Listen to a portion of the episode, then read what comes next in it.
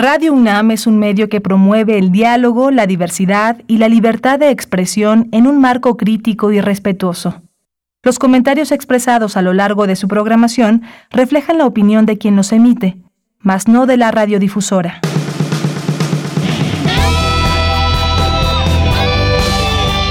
Prisma RU. Relatamos al mundo.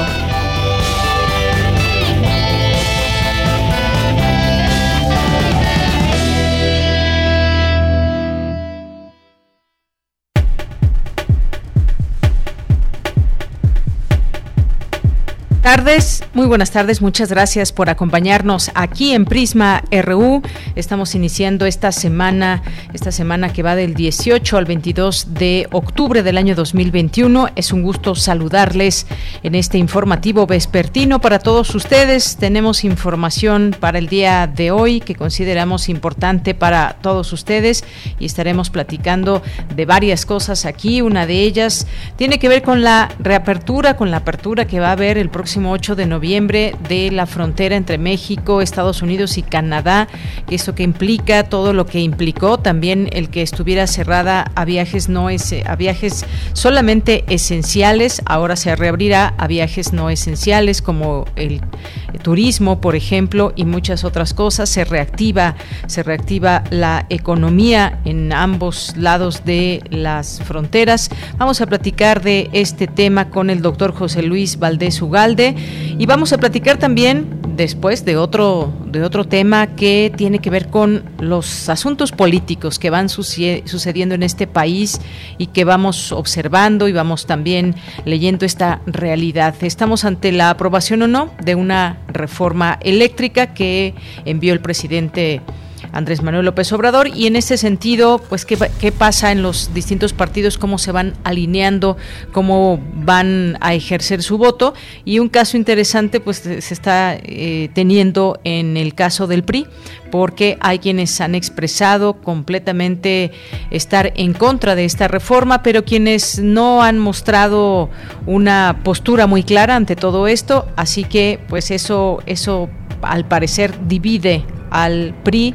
Vamos a estar platicando de este tema con Salvador Mora Velázquez, maestro en la Facultad de Ciencias Políticas y Sociales y en Estudios Políticos y Sociales de la UNAM sobre este tema. Eh, pues qué va a pasar o cuál es el futuro del PRI, cuál es esa eh, eh, pues propuesta que tienen como partido político en concreto y en completo como partido, no solamente pues el estar viendo algunas posturas específicas. Vamos a hablar de, de este tema, ese partido que otrora gobernara más de 70 años nuestro país y que se veía tan eh, poderoso, pues ahora se encuentra en un momento difícil en donde quizás tenga que negociar para sobrevivir. Vamos a ver qué es lo que sucede, pero por lo pronto lo platicaremos con el maestro Salvador Mora. Y vamos aquí también a tener hoy que es lunes la cartografía eh, universitaria, las, eh, las actividades de la sala Julián Carrillo, la información universitaria, cultura, información nacional e internacional y más aquí en Prisma RU. Que quédese con nosotros en este día, lunes 18 de octubre. Eh, recuerden nuestras redes sociales, que es la manera de comunicarnos con ustedes de manera directa a través de arroba Prisma en Twitter y Prisma RU en Facebook. Denis Licea hoy nos acompaña en la producción, eh, Socorro Montes en los controles técnicos y aquí en nombre de todo el equipo les saluda Deyanira Morán. Bien, pues desde aquí relatamos al mundo. Relatamos al mundo. Relatamos al mundo. Por cierto que pues ya inició el semáforo verde este día, como bien se anunció el pasado viernes y todo esto que conlleva las distintas actividades y cambios, lo que implica el cambio del semáforo, el, cambio de color de semáforo, a seguirnos cuidando por lo pronto. Y en la información universitaria, con el cambio del semáforo sanitario a verde, la UNAM está ya en posibilidades de incrementar gradualmente la presencia física de los estudiantes, así como del docente y administrativo. Necesario fortalecer el vínculo entre arte, ciencias y humanidades para enfrentar retos como el de la pandemia, destacan académicos al inaugurar la novena edición de la Fiesta de las Ciencias y las Humanidades. En el Colegio Nacional tiene lugar el sexto encuentro Libertad por el Saber. En su intervención, el doctor Carlos del Río señaló que, de acuerdo con las proyecciones, el próximo año veremos la eliminación de la pandemia por la COVID-19. Inicia Voces por Tenochtitlán, un programa donde la maestra Lilia Rivero Weber entrevistará a diversos, a diversos especialistas que reflexionarán sobre el pasado y presente del Valle de México y su proyección hacia el futuro. En México, el cáncer de mama ocupa el primer lugar entre las neoplasias y se ubica en el tercer y cuarto de las causas de muerte, destaca académico de la UNAM. Y en la información nacional, el presidente Andrés Manuel López Obrador informó que Estados Unidos está interesado en conocer el programa Sembrando Vida. Este lunes se reúne en Chiapas con John Kerry, enviado del presidente Joe Biden para asuntos relacionados con la lucha contra el cambio climático. En Morelia, Michoacán, seis personas murieron y dos más resultaron heridas durante un ataque en las inmediaciones de un bar. En la información internacional, Rusia anunció el cierre de su representación ante la OTAN, así como el de las oficinas de comunicación y de información de la Alianza Atlántica en Moscú, en respuesta a la reciente expulsión de ocho diplomáticos rusos por parte de la Alianza al considerarlos supuestos espías. Colin Powell, exsecretario de Estado de Estados Unidos, murió debido a complicaciones por COVID-19 a los 84 años de edad.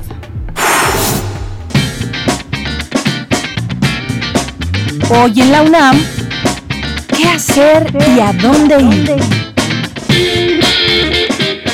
La Filmoteca de la UNAM abre la convocatoria del curso en línea Análisis del Cine 2 enfoque social, cultural y comercial, que será impartido por Mario Barro Hernández, doctor en comunicación audiovisual por la Universidad Complutense de Madrid. En este curso se aportarán herramientas críticas para comprender de manera amplia el fenómeno cinematográfico. Se llevará a cabo los días lunes y viernes de las 16 a las 21 horas del 8 de noviembre al 6 de diciembre. Consulta la convocatoria completa en www.filmoteca.unam.mx.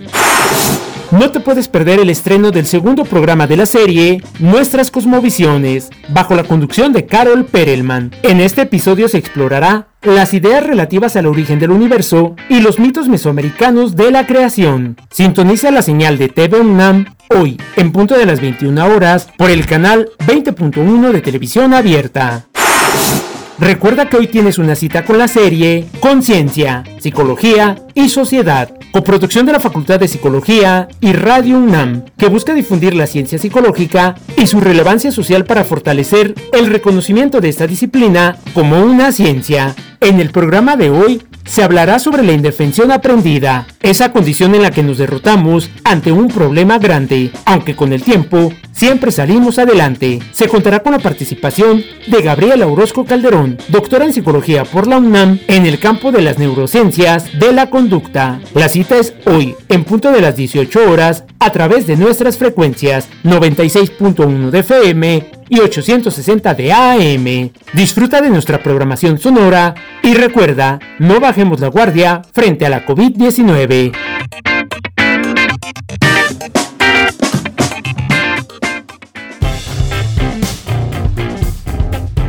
Campus RU. Una de la tarde con 11 minutos. Hoy entramos en nuestro campus universitario con este comunicado de nuestra universidad. A partir de hoy, lunes 18 de octubre, la zona metropolitana de la Ciudad de México y varias entidades del país se encuentran en el semáforo epidemiológico de color verde. Esta es una buena noticia respecto a la superación de la emergencia sanitaria y a la reactivación de diversos sectores de la economía y para la sociedad. Desde hace algunas semanas, cuando el semáforo epidemiológico estaba en color amarillo, con el personal académico y administrativo vacunado y el estudiantado mayor de 18 años en proceso de vacunación, los consejos técnicos e internos de distintas entidades universitarias fueron facultados para convocar al estudiantado y al personal académico y administrativo a acudir a las instalaciones para retomar diversas actividades de manera presencial. Ahora, con el cambio de semáforo sanitario a verde, la universidad está ya en posibilidades de incrementar gradualmente la presencia física de los estudiantes, así como del personal docente y administrativo. Los consejos técnicos continuarán siendo los encargados de determinar las modalidades y los tiempos para un adecuado retorno presencial, además de las condiciones y las medidas medidas sanitarias para evitar contagios. El uso del cubrebocas será obligatorio para toda la comunidad universitaria. La sana distancia deberá observarse en todo momento y las actividades se llevarán a cabo en espacios físicos bien ventilados. La asistencia de las y los estudiantes que no estén vacunados todavía será voluntaria, por lo que la educación a distancia o en modalidades mixtas se mantendrá durante el tiempo que se considere necesario. La UNAM nunca se detuvo ni se detendrá. En esta nueva condición sanitaria, la institución se mantendrá atenta al desarrollo del proceso epidemiológico y al mismo tiempo dará pasos firmes y seguros hacia la normalización total de la vida académica. Así que esta es la información que damos lectura a este comunicado que hoy publica la UNAM. Y bien, pues nos vamos ahora a la siguiente información. Inician las actividades de la novena edición de la Fiesta de las Ciencias y Humanidades por segunda ocasión de manera virtual. Así que nos enlazamos ya con Dulce García, quien está en la línea telefónica y nos platica. ¿Qué tal, Dulce? Muy buenas tardes. Así es, Deyanira. Muy buenas tardes a ti al auditorio.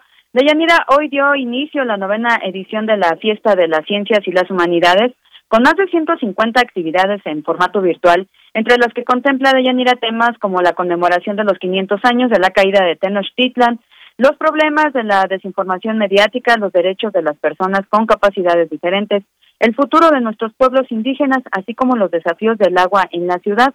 Al inaugurar este encuentro de Yanira Guadalupe Valencia, quien es coordinadora de humanidades de la UNAM, dijo que otros de los objetivos son fortalecer el vínculo entre el arte y la ciencia, así como la lucha conjunta entre ambas contra la actual pandemia. Celebró por ello que se lleve a cabo este evento anual. Escuchemos. Una gran festividad, una celebración que eh, de alguna manera muestra todo lo que es la UNAM, la confluencia del conocimiento de las más distintas áreas, sin importar si son ciencias de la materia, ciencias de la vida, eh, ciencias del, hombre, dirían antes, hoy diríamos de los hombres y mujeres en sociedad, y hacer partícipe a toda la sociedad, sean universitarios o público en general, de lo que aquí hacemos, de una UNAM que no se ha parado, que no se para y que hoy está regresando siempre eh, utilizando en estos días el gerundio, estamos regresando Deyanira, por su parte, el doctor César Augusto Domínguez, director general de divulgación de la ciencia, destacó que año con año el público de la fiesta de las ciencias y las humanidades ha ido aumentando, pues mientras que en la última edición presencial se logró la asistencia de más de 60 mil personas, en la primera edición virtual realizada el año pasado asistieron 3 millones de personas, por lo que se espera una gran afluencia este 2021. Escuchemos. A mí me da una gran esperanza porque significa que estamos de verdad despertando el interés del público, de la gente en la ciencia. Lo que estamos haciendo ahora es tratar de romper esta frontera artificial que existe entre las ciencias y las humanidades. Los problemas que estamos enfrentando desde antes y los que enfrentamos ahora, sin duda, requieren de la confluencia de todas las disciplinas. Y a veces tenemos problemas simplemente de, en el ánimo para acercarnos a otras disciplinas. Después nos enfrentamos con la diferencia de los lenguajes, que es una barrera realmente muy importante. Deyanira, la novena edición de la Fiesta de las Ciencias y las Humanidades Arrancó sus actividades este 18 de octubre y continuará durante estos días y hasta el 24 de octubre. Por segunda ocasión, todas las actividades son virtuales y se pueden encontrar con el hashtag Redescubre la Ciencia. Esta es la información. Muchas gracias, Dulce. Muy buenas tardes. Gracias a ti, muy buenas tardes. Bien, pues ahí está novena edición de la Fiesta de las Ciencias y Humanidades. Nos vamos ahora a la siguiente información. Inicia Voces por Tenochtitlán, un programa donde la maestra Lilia Rivero Weber entrevistará a diversos especialistas que reflexionarán sobre el pasado y presente del Valle de México y su proyección hacia el futuro. ¿Qué tal, Cindy? Adelante, muy buenas tardes. Deyanira, muy buenas tardes a ti y a todo el auditorio de Prisma RU dentro del programa académico y cultural México 500 organizado por la UNAM para conmemorar y reflexionar sobre los sucesos que a partir de la caída de Tenochtitlan y del encuentro de las dos culturas han transformado el devenir histórico de lo que hoy es México y que promueven la reflexión en torno a problemáticas actuales desde diversas perspectivas. En este contexto, el Programa Universitario de Estudios sobre la Ciudad ha organizado Voces por Tenochtitlan, un programa donde la maestra Lilia Rivero Weber entrevistará a diversos especialistas que reflexionarán sobre urbanismo en el México Tenochtitlan, Cuenca y Territorio, Arte Mexica y la Ciudad en el Agua.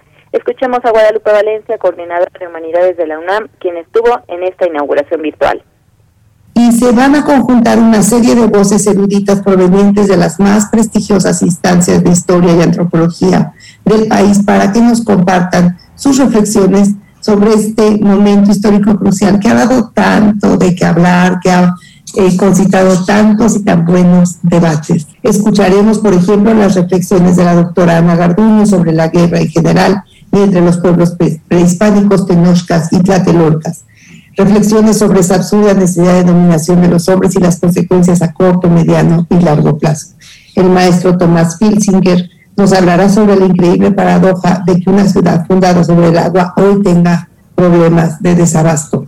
Por otro lado, para hablar de Tenochtitlan muchas veces hay que referirnos a su contexto, que incluye otros espacios sagrados. Uno de los más importantes fue Cholula, y el especialista en historia cholulteca, el doctor Eduardo Merlo Juárez, expondrá la relación entre estas dos urbes prehispánicas. Al inicio del ciclo, el arqueólogo Raúl Barrera, responsable de arqueología urbana del Instituto Nacional de Antropología e Historia, se refirió a Tenochtitlan como una ciudad organizada y disciplinada. Fray Bernardino de Sagún decía que eran 78 templos los que conformaban el recinto sagrado. Sagún tenía mucha razón. Todo lo que describe él, lo que menciona, tanto Templo Mayor como el Wilson Park, de, el juego de pelota y muchos otros edificios que son descritos por este cronista eh, franciscano, los hemos venido detectando en las excavaciones arqueológicas. Era el centro ceremonial, era el centro del universo. La ciudad de Tenochtitlan era una ciudad totalmente organizada, tenía un porqué, las calzadas, todo era un espejo del universo. La ciudad, mucho queda también de lo que fue Tenochtitlan en el centro histórico, la Plaza de la Constitución. Ese espacio ya existía. En Palacio Nacional se encuentran los restos del Palacio de Moctezuma. En Monte de Piedad se encuentran los restos del Palacio de Axayaca. Yanira Voces por Tenochtitlan se realizará hasta el 22 de octubre a las 10 de la mañana. Las transmisiones serán vía Facebook en el programa universitario de estudios sobre la ciudad. Este es el reporte que tenemos. Cindy, muchas gracias y muy buenas tardes. Muy buenas tardes. Bien, continuamos ahora con más información universitaria. Expertos hablan de la pandemia, sus retos y oportunidades. La información con Cristina Godínez. Adelante. Hola, ¿qué tal, Deyanira? Un saludo para ti, para el auditorio de Prisma RU. En el Colegio Nacional tiene lugar el sexto encuentro Libertad por el Saber.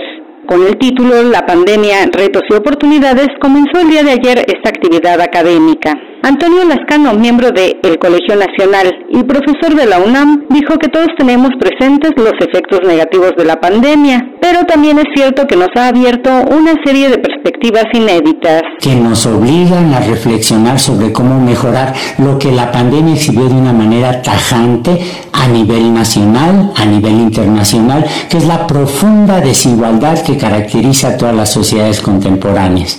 En ese sentido era ineludible que nosotros tocáramos este punto.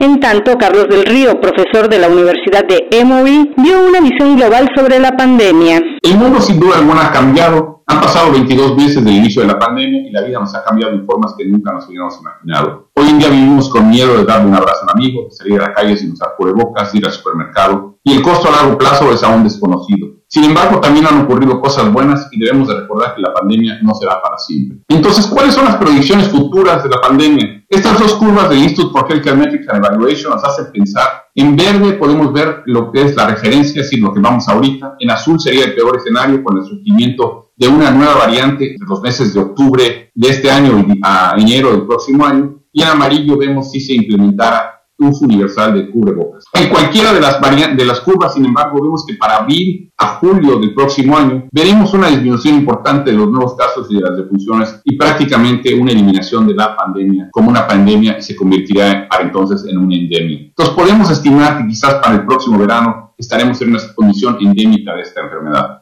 En su turno, Héctor Hernández Bringas, del Instituto de Biotecnología de la UNAM, abordó el caso de la pandemia en México y su numeralia médica. Y diría que con las fuentes disponibles no es posible conocer el impacto real de la pandemia en términos de contagios y muertes. La información que conocemos solo da cuenta del piso mínimo de las afectaciones a la población. El universo de los hospitalizados constituye parte de la población mayormente afectada por COVID pero una proporción muy importante de personas con COVID grave no ha tenido acceso a las instituciones de salud y ha muerto en sus domicilios particulares. La presencia de comorbilidades como hipertensión, diabetes, padecimientos pulmonares y renales han incrementado de manera importante el riesgo de cáncer COVID grave, incluso la muerte. La letalidad hospitalaria acumulada en México es particularmente elevada. Describe una tendencia al incremento a lo largo de la pandemia. Deyanira continúan las sesiones de este encuentro Libertad por el Saber. Se pueden seguir a través del Facebook Live del Colegio Nacional. La clausura será el sábado 23 de octubre.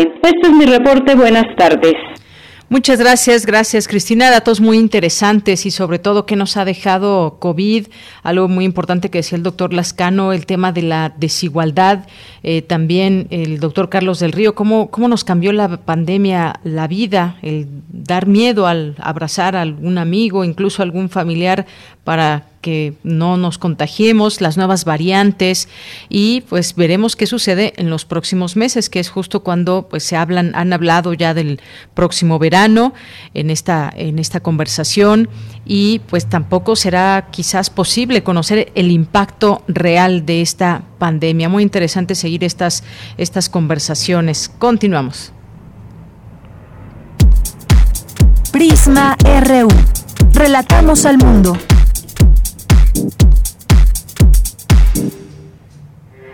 Porque tu opinión es importante, síguenos en nuestras redes sociales, en Facebook como Prisma RU y en Twitter como arroba PrismaRU. Bien, pues ya continuamos y vamos a seguir en esta en esta primera conversación, en esta charla que tendremos. Ya está en la línea telefónica el maestro Salvador Mora Velázquez, que es maestro en estudios políticos y sociales de la UNAM y académico de la Facultad de Ciencias Políticas y Sociales. Maestro, bienvenido, muy buenas tardes. Hola, Daniela, buenas tardes. Pues gracias por acompañarnos, maestro. Pues en esta ocasión queremos platicar con usted de este tema que tiene que ver completamente con la parte política, más allá de lo que contenga esta reforma eléctrica de la cual ya hemos hablado en otros momentos aquí. Y la traigo a colación porque parece ser que esta reforma pues está teniendo un impacto muy fuerte más en algunos partidos que en otros a la hora de votar, cuando se vote esta, esta reforma, y pues, nos hace pensar un poco en el futuro del PRI o qué está pasando en el presente con el Partido Revolucionario Institucional, dado que hemos visto posturas claras en contra de la reforma, pero también otras posturas que no se sabe exactamente cómo o en qué sentido van a ir.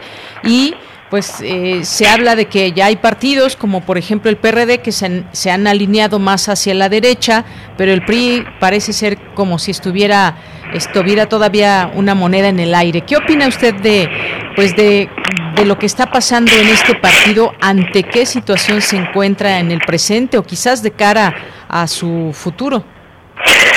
El, eh, la actitud eh, política que ha asumido la dirigencia del partido eh, me y junto con uno de los digamos dos coordinadores eh, en el poder legislativo nos coloca frente a eh, las propias declaraciones que han establecido ellos que señala tiempos o que plantea tiempos y una estrategia.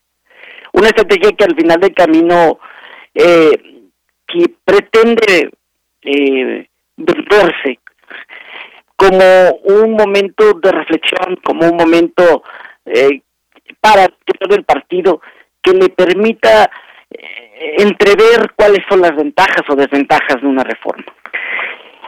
Hasta ahí yo diría que todo estaría perfecto y esto simplemente es una descripción a grosso modo. Pero cuando damos cuenta qué es lo que se está desmontando con la reforma eh, energética, pues eh, evidencia obviamente una postura que esconde una indefinición sospechosa en la medida de que el Partido Revolución Institucional sería o es el partido que de una otra manera sería el gran perdedor con una contrarreforma como la que está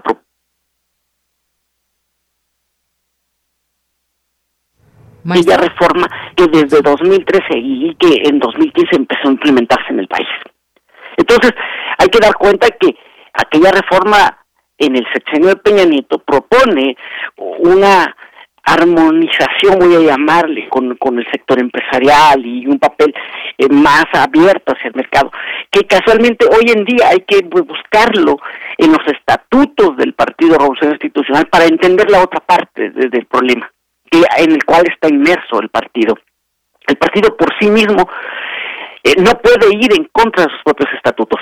Y creo que este es el dilema al cual se enfrentan. A mi entender, no tienen manera de negociar una reforma con el presidente López Obrador cuando sus estatutos mandatan ir en el sentido contrario a lo que la propuesta de reforma está planteando y creo que en ese sentido eh, el Partido Revolucionario Institucional eh, se ve en una en una postura de alta división por una parte la cúpula dirigente del partido y por la otra pues el grupo de legisladores eh, sobre todo ya marcaba en algunos diarios, este, estos podrían ser los 16 legisladores que no jalen o que no sigan la línea de, de, de la de la cúpula dirigente, ¿no?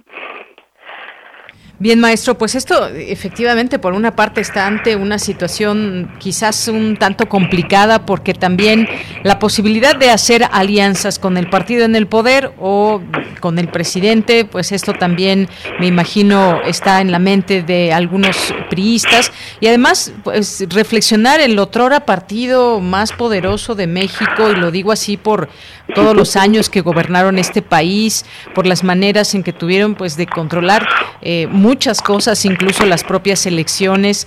Hay que recordar aquella, aquella frase de la dictadura perfecta de Mario Vargas Llosa y muchas otras cosas que pues quienes eh, quienes hemos seguido todo esto, quienes vivimos en este país sabemos, también sabemos de qué está hecho el PRI y sabemos eh, pues que fue un eh, ha sido un partido también que ha creado instituciones, pero que también ha cometido errores a lo largo de su historia. Y con Peña Nieto que fue es la referencia más cercana que tenemos, se suscitó una reforma energética muy importante de gran calado que le, le dio un un, giro a lo que se tenía y ahora es un tanto esta propuesta que se tiene del presidente, pues que va, digamos, contraria a esa reforma en algunas, en algunos casos y en algunos puntos. Esto evidentemente de buenas a primeras pues sería una contradicción para el propio Partido Revolucionario Institucional del eh, partido el PRI pues y en este sentido eh, maestro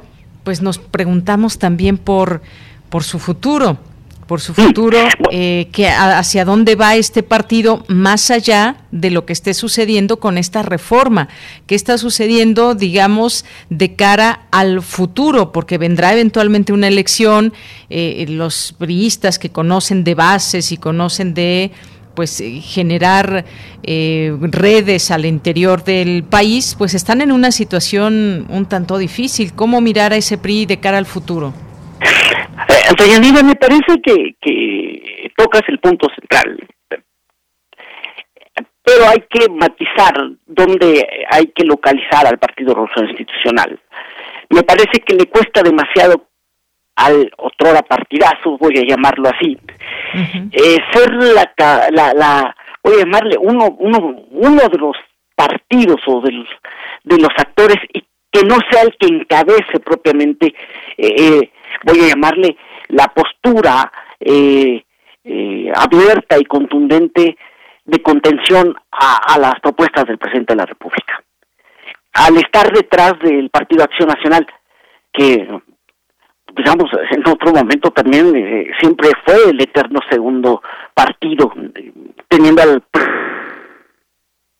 Creo que esto es lo que le está costando también trabajo entender al Partido Revolución Institucional. ¿Cuál es su lugar en, en el contexto de las discusiones, en el contexto de la correlación de fuerzas, ya sea en curules o ya sea en los escaños, dependiendo si es Cámara de Senadores o Cámara de Diputados. Eh, ese es el primer elemento.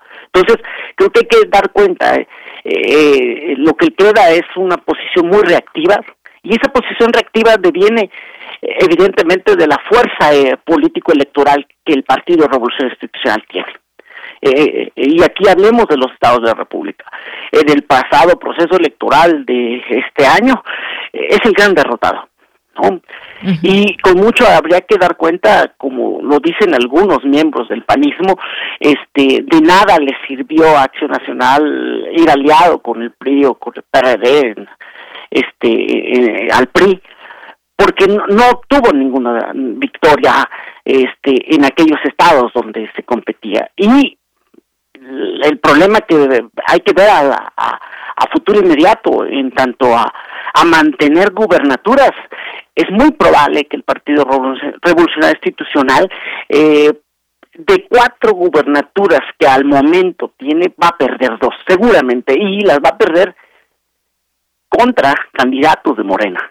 ¿no? Entonces, creo que en ese escenario no veo cuál sea el, elemento rentable o el, el criterio de, de, volverse un partido aliado de, los intereses, aliado del presidente de la República, puesto que el costo será muy fuerte. Yo no veo una alianza Morena PRI en términos electorales que permita ratificar una una gubernatura en manos del PRI, por ejemplo, y creo que en ese sentido eh, veo sí eh, que hay un descuido que va más asociado con con que a quien mayormente le, le ha pegado el discurso anticorrupción solamente de forma, digamos, del presidente de la República, ha sido a los priistas. eh, detrás de, de, de, de, las declaraciones del presidente y de la postura de, del dirigente nacional del PRI, este, pesan sospechas de corrupción, pesan sospechas de malos manejos, este, eh, o de la gestión misma como gobernador de Campeche, pero si volteamos hacia Oaxaca pasa lo mismo, es decir, creo que eh, digamos esas dos visibles este figuras Murat y este Moreno son dos actores a los cuales eh, eh, encabezan un partido que no necesariamente o como cabezas visibles de un partido que en otro momento era muy fuerte no necesariamente de una dirección que visibilice que el futuro del PRI sea restituir por lo menos la fuerza electoral que tuvo hace cinco o seis años. Me parece que en ese sentido eh, está está disminuido y creo que el caso como conforme se vaya eh, configurando este expedientes sobre todo ligados a Odebrecht para meter otro de los temas que están ahí latentes y lo que hoy decía la prensa de llevar a tribunales al propio expresidente Peña Nieto, me parece que va a colocar al PRI en una situación crítica que no necesariamente eh, será fácil de resolver, sobre todo en el contexto de las alianzas político-electorales que ha venido, ha tenido que establecer con el PAN y con el PRD. Efectivamente, alianzas político-electorales que se ha dado pues interesantes estos estos movimientos, eh, incluso pues tienen una alianza y fueron en alianza en pasadas elecciones, PRI, PAN, PRD. Vamos a ver que cómo se van dando las cosas. El caso es que pues dependiendo también las voces que, que opinen, hablan, por ejemplo, pues sabemos en el PAN que está en contra de esta reforma, al igual que el PRD han hecho una, una mancuerna, digamos, en ese sentido, y por otra parte, pues están también a la expectativa de qué sucede con, el PRI. Pero si lo vamos, y si le damos la voz a otros, eh, a otros participantes o a otros políticos, digamos, eh, mucho más allegados o allegados a, a, Morena que pertenecen a esta cuarta transformación, hay voces como, por ejemplo, Martí Batres, que dice que se, se abriría una oportunidad especialmente para el PRI con esta reforma, que es una fuerza política de origen nacionalista y base popular, que encontraría en ese voto aprobatorio una reivindicación histórica y un medio de reconstrucción de identidad y consenso político y social. Esto refiriéndose al PRI, es parte de lo que publica en una de, sus columnas en el financiero. sí. El PRI no se declara ya nacionalista. O sea, si tú ves los estatutos hoy en día del partido, el partido está por el, por libre mercado, el partido está por por eh, una modernización, el partido incluso uh, por ahí se oye la, este, una declaración de Enrique Ochoa está por energías limpias, eh, eh, cosas cosas que, que hoy en día incluso digamos de alguna manera está en contra de los monopolios este estatales veamos la aquella vieja reforma llevó a las, em, al reconocimiento de empresas productivas del Estado, las cuales pues de una otra manera van a ser borradas de un plumazo. El partido en aquella reforma estuvo a favor de, de agentes reguladores, es decir, que, que, no todo fuera parte, un control excesivo de la Comisión Federal de, de Electricidad.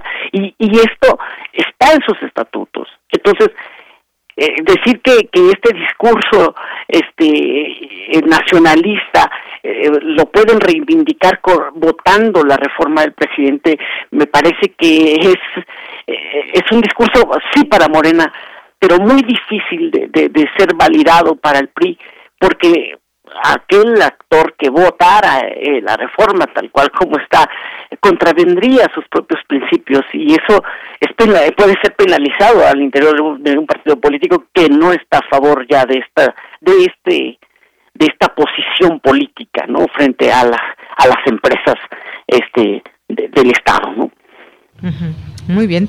Bueno, pues eh, seguimos atentos a lo que sucede con esta fuerza política ya muy debilitada, con pues una, una fuerza que no se ve como tal, como partido unido, ni mucho menos. Esto le pasa pues a los partidos que de pronto tienen una baja en, no solamente en la votación, sino ante la opinión pública por muchas y tantas razones. Un partido, como decíamos, en otro momento muy poderoso y también otros partidos que les ha ido sucediendo eh, lo mismo parece ser que es parte de pues de la vida de un partido político. Ya seguiremos hablando en su momento de lo que suceda con este y otros partidos. Maestro, por lo pronto, muchas gracias por estar aquí. Te agradezco mucho, doña Hasta luego, muy buenas tardes. Fue el maestro Salvador Mora Velázquez, maestro en estudios políticos y sociales de la UNAM, profesor de la Facultad de Ciencias Políticas y Sociales. Continuamos. Tu opinión es muy importante. Escríbenos al correo electrónico prisma.radiounam@gmail.com. Bien, pues continuamos. Ahora, es la una de la tarde con 40 minutos, continuamos con este tema de la apertura de la frontera norte, México, Estados Unidos, Canadá, esta apertura que ya se esperaba por muchas razones, la parte económica también, la parte del turismo, el turismo que reciben los tres países, entre ellos, pues es también muy, muy importante. Y pues había estado cerrado para México con tales propósitos. Y bueno, pues hablar de esta reapertura, que además ya tenemos la fecha, que será el próximo 8 de noviembre. Quedan distintas preguntas, pero sobre todo también, pues, cómo, cómo afectó este cierre de, fronteras eh, para viajes eh, solamente que fueran esenciales estaba abierta, pero los no esenciales quedó, quedó cerrado durante meses. Y tenemos hoy como invitado para hablar de este tema al doctor José Luis Valdés Ugalde, que es académico del Centro de Investigaciones sobre América del Norte, internacionalista. Doctor, bienvenido, muy buenas tardes. Buenas tardes, Deyanira, gusto saludarla. Gracias, doctor. Pues igualmente, mucho gusto en saludarle. Pues, ¿qué le parece esta reapertura? Ya tenemos fecha, ya hubo ahí algún intercambio de voces, lo que dice nuestro canciller, lo que dicen las autoridades de Estados Unidos, qué vacunas están aprobadas, cuáles no. ¿Cómo ve esta ya esperada apertura? Pues es una buena noticia para empezar. Eh, yo creo que la apertura no solamente era eh, urgente, sino que también era necesaria para mantener una relación de equilibrada entre los tres socios eh, que han visto afectados sus flujos de todo tipo, comerciales, de, personas, eh, de tránsito en general. Entonces creo yo que la apertura habla de la posibilidad de un regreso a la normalidad, por un lado, y por el otro también de una flexibilización por parte de los Estados Unidos al respecto del tema, que tiene que ver con el hecho de que pues están logrando acuerdos malos o buenos, forzados o no forzados, pero al final acuerdos con México con relación al tema migratorio. Eh, me parece que la reunión de alto nivel que se llevó a cabo en días recientes en México, ciudad, eh, ha, permitido vislumbrar este escenario eh, y los acuerdos tomados ahí creo que me parece que arrojan con el 8 de noviembre una noticia que pues eh, ojalá sea aprovechada por las partes y sea considerada como un movimiento diplomático bienvenido. Bienvenido y en este en todos estos meses pues hubo muchas cosas que tuvieron que parar, digamos, en esta relación que se tenía, aunque en lo esencial pues sí se permitía la entrada y el eh, trasiego de distintas eh, de distintos eh, productos y pues las relaciones, vaya que tienen México, Estados Unidos, Canadá. Sin embargo, pues hay que recordar que fue cerrada la frontera para el turismo, viajeros no esenciales desde marzo de 2020, eh, cuando estaba Donald Trump, y bueno, pues se siguió también ahora con Joe Biden, que pues a él le tocará o ya le toca pues abrir estas fronteras y también perfilar ese cuidado que se debe de seguir teniendo, pero ya prácticamente con una vacunación eh, no tan alta como quisiera Estados Unidos, pero pues ahí tienen sus vacunas. Mucha gente también viajó a los Estados Unidos de, México para vacunarse eh, más rápido que cuando llegaron acá las vacunas. Es decir, es una, una frontera vital para ambos países o para los tres países, doctor. Sí, desde luego. El, el tránsito de personas es el que va a quedar más beneficiado eh, en este momento y se va a normalizar, como ya lo mencionó usted, se va eh, a normalizar el, el turismo, eh, esperemos que se normalice el turismo entre los tres países, que es un turismo importante para México y para Estados Unidos también, ¿por qué no? Los Estados Unidos tienen muchas visitas de parte de los mexicanos y de los canadienses que dejan un buen número de recursos allá. Pero sobre todo pensando en México, para nosotros va a ser importante empezar a recibir al turismo estadounidense. Esperamos que estemos a la altura. Nosotros tenemos de todas maneras, eh, independientemente de la apertura de la frontera, sí necesitamos activar o reactivar el tema de las vacunas y hacerlo más eficiente. Y desde luego eso incluye a los adolescentes y a los jóvenes que están en este momento sin vacunarse porque todavía no cumplen la mayoría de edad. Eh, eso va a ser importante sobre todo en los centros de turismo marí eh, de, de playa que acoge a muchísimos jóvenes sobre todo ahora que vienen las navidades. Entonces yo creo que es muy importante que para eso esté preparado el país y por lo tanto, eh, independientemente del porcentaje de vacunados que tiene Estados Unidos, que es ciertamente alto, a pesar de las declaraciones de autocríticas por parte del gobierno de Biden al respecto, eh, el nuestro tenía que ser paralelamente eh, alto también, o relativamente alto al que tienen los canadienses y los estadounidenses para poder estar en igualdad de condiciones eh, para recibir para recibir turistas.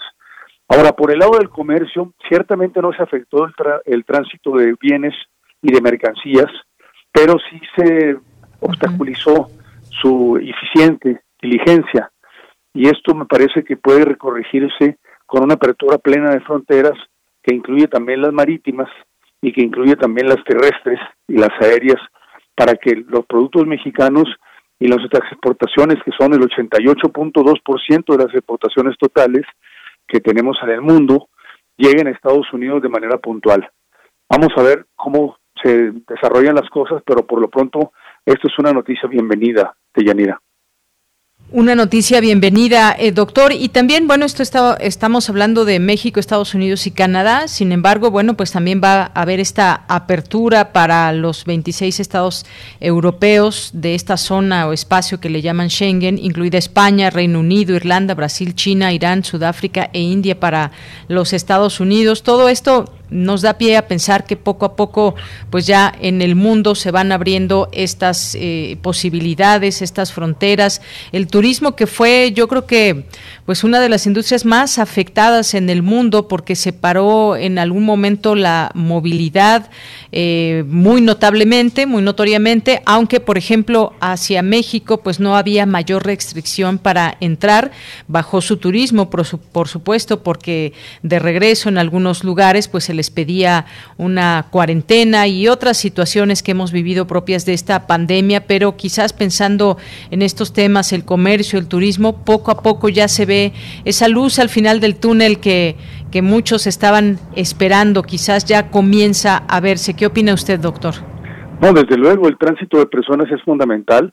Eh, la eliminación de la interacción entre sociedades es un, es un, es un pasivo para la estabilidad no solo económica, sino también emocional de, las poblaciones, pues eh, quedarse sin viajar, sin transitar, sin transportarse, sin poder visitar otros países por las razones que usted quiera, de negocios o placer, pues es ciertamente un, una, una mala noticia. Yo espero, esperamos todos que esta apertura de fronteras en la frontera, pues básicamente más grande del mundo, que tenemos con Estados Unidos, eh, logre eh, de alguna manera fomentar la apertura de fronteras en otros lados. Como usted ya lo dice, ya están en Europa también de alguna manera actuando de esta manera y esto ciertamente es una buena noticia porque em, permite que la cuestión social se, se desarrolle de una manera mucho más plena.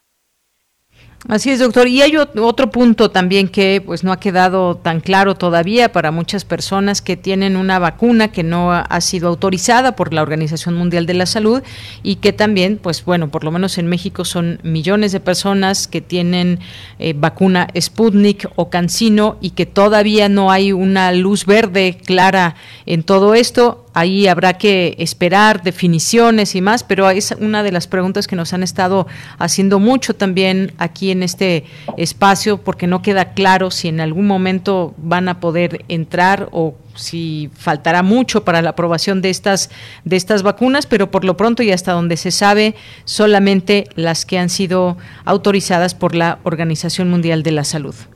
Sí, aquí hay una contradicción en términos de Yanira, porque si hay apertura, tiene que haber una apertura considerando aceptar por parte de las autoridades competentes y de la propia Organización Mundial de la Salud, aceptar que la, vacuna Sputnik eh, es válida es, y, es eh, eh, aceptable, porque si va, nosotros tenemos muchos muchos vacunados con Sputnik en México y esto va a impedir para mucha gente poder viajar a Estados Unidos. Entonces, Estados Unidos, yo creo que hay una labor de la diplomacia mexicana aquí pendiente y es la de presionar por los los buenos oficios de la Cancillería para poder lograr que la Sputnik sea aceptada, porque si no entonces es una apertura incompleta y contradictoria en los términos pues más esenciales, que es el derecho a la gente a transportarse y a trasladarse una vez que la apertura se da. Yo creo que ese es un pendiente importante que hay que observar con cuidado. Efectivamente, pues ya estaremos conociendo qué es lo que se deriva de todo esto, quizás esa labor que se que se haga y se está a la espera también por parte de la Organización Mundial de la Salud a ver qué es lo que decide. Se habla de que ambas vacunas que no son aceptadas actualmente, no solamente en Estados Unidos, sino tampoco en Europa, pues puedan tener ya la posibilidad de que si se tiene alguna de estas se pueda viajar al, al extranjero, específicamente específicamente Europa, Estados Unidos y, Canadá. Pues ya iremos eh, conociendo estas específicas cuestiones, pero por lo pronto, pues estos cruces fronterizos, vía terrestre, vía aérea, marítima, pues quedarán abiertos ya eh, quienes tengan estas vacunas. Esto reactiva de nueva cuenta la economía y además quizás pérdidas enormes que no llegaremos a conocer a detalle nunca, doctor, pero que, pues como sabemos, la importancia de este comercio entre sobre todo México, Estados Unidos, Canadá, por supuesto también hay un acuerdo comercial en todo esto, pues ya que puedan seguir con esa eh, con esa relación vital también de comercio entre los países fundamental. La libre circulación que está amparada por el TEMEC, el marco jurídico y político del TEMEC, tiene que normalizarse y desde luego este es un avance en ese sentido, pero necesita normalizarse ampliamente para lograr lo que estoy diciendo, que no haya discriminación en la entrada de conacionales que están interesados en ir a hacer negocios a Estados Unidos o simplemente ir a vacacionar. Yo creo que eso es fundamental. Así es. Doctor, pues muchas gracias. Gracias por estar con nosotros, por compartir con nosotros este análisis en torno a la reapertura de la frontera norte. Muchas gracias. Es un placer, Yanira. Un abrazo. Hasta luego. Hasta luego. Muy buenas tardes. Gracias, doctor José Luis Valdés Ugalde, académico del Centro de Investigaciones sobre América del Norte, internacionalista y profesor de la Facultad de Ciencias Políticas y Sociales de la UNAM. Continuamos. Relatamos al mundo. Relatamos al mundo. Sala Julián Carrillo presenta.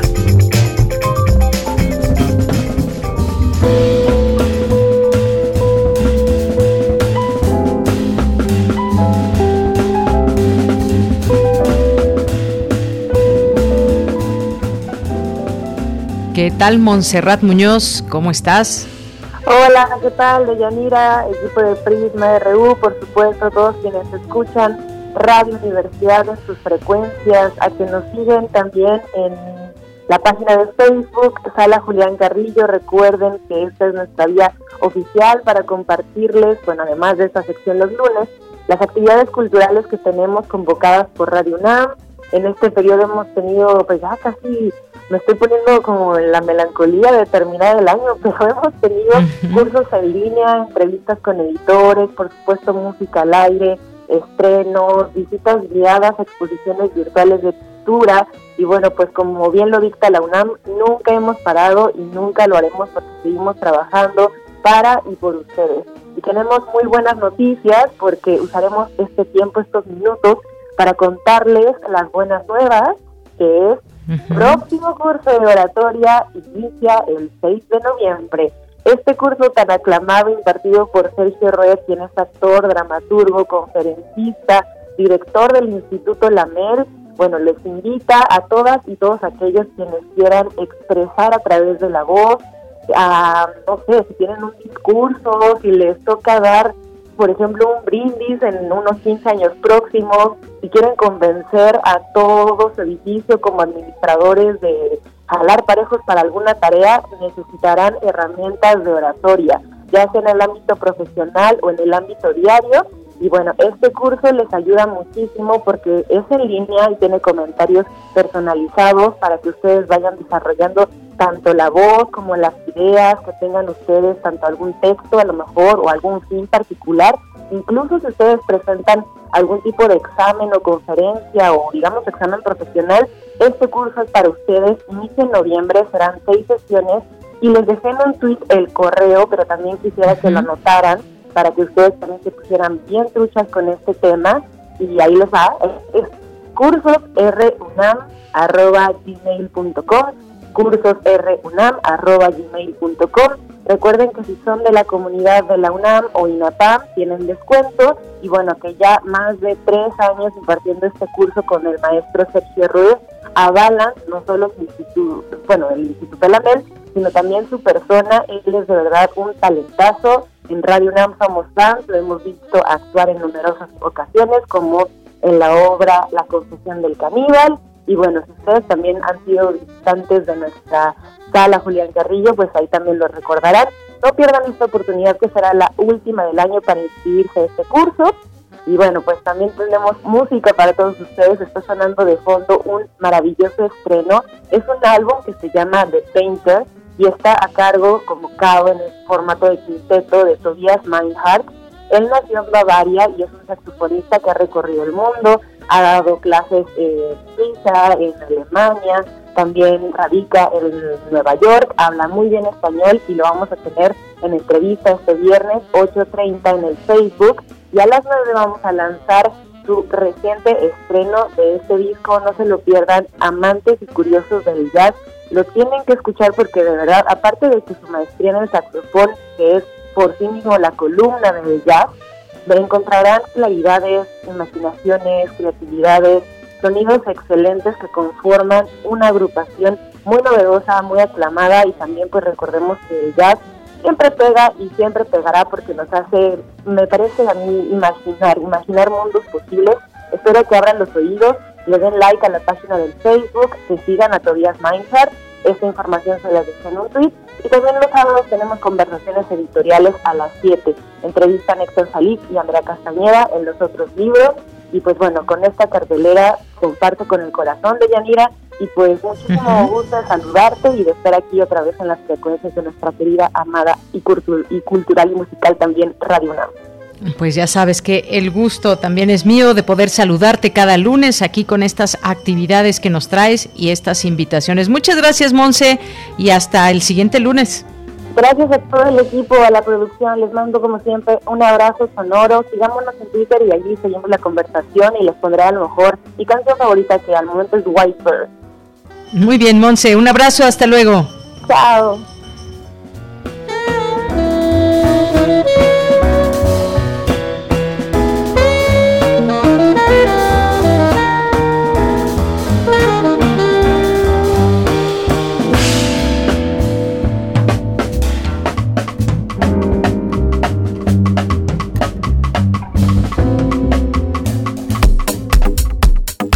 Nacional RU.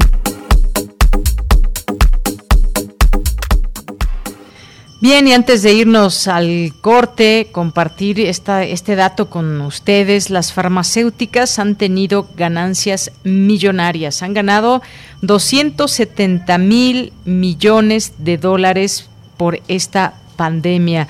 Cuando pensamos en tantas pérdidas que ha tenido pues mucha mucha gente en el mundo, pues también no hay que perder de vista estas ganancias y que se vio por esta situación en distintos momentos hay quien se beneficia y en este caso las farmacéuticas pues han tenido este beneficio enorme en los pasados dos meses dice este dato que pues está prácticamente en todos los medios de comunicación, lo leo especialmente de, de la jornada que dice que en los pasados dos meses las grandes farmacéuticas mundiales involucradas en la investigación y fabricación de las vacunas para combatir eh, la COVID-19 perdieron más de 122 mil millones de dólares. Sin embargo, aún mantienen un balance positivo debido a que la pandemia les ha dejado un beneficio de casi 270 mil millones de dólares.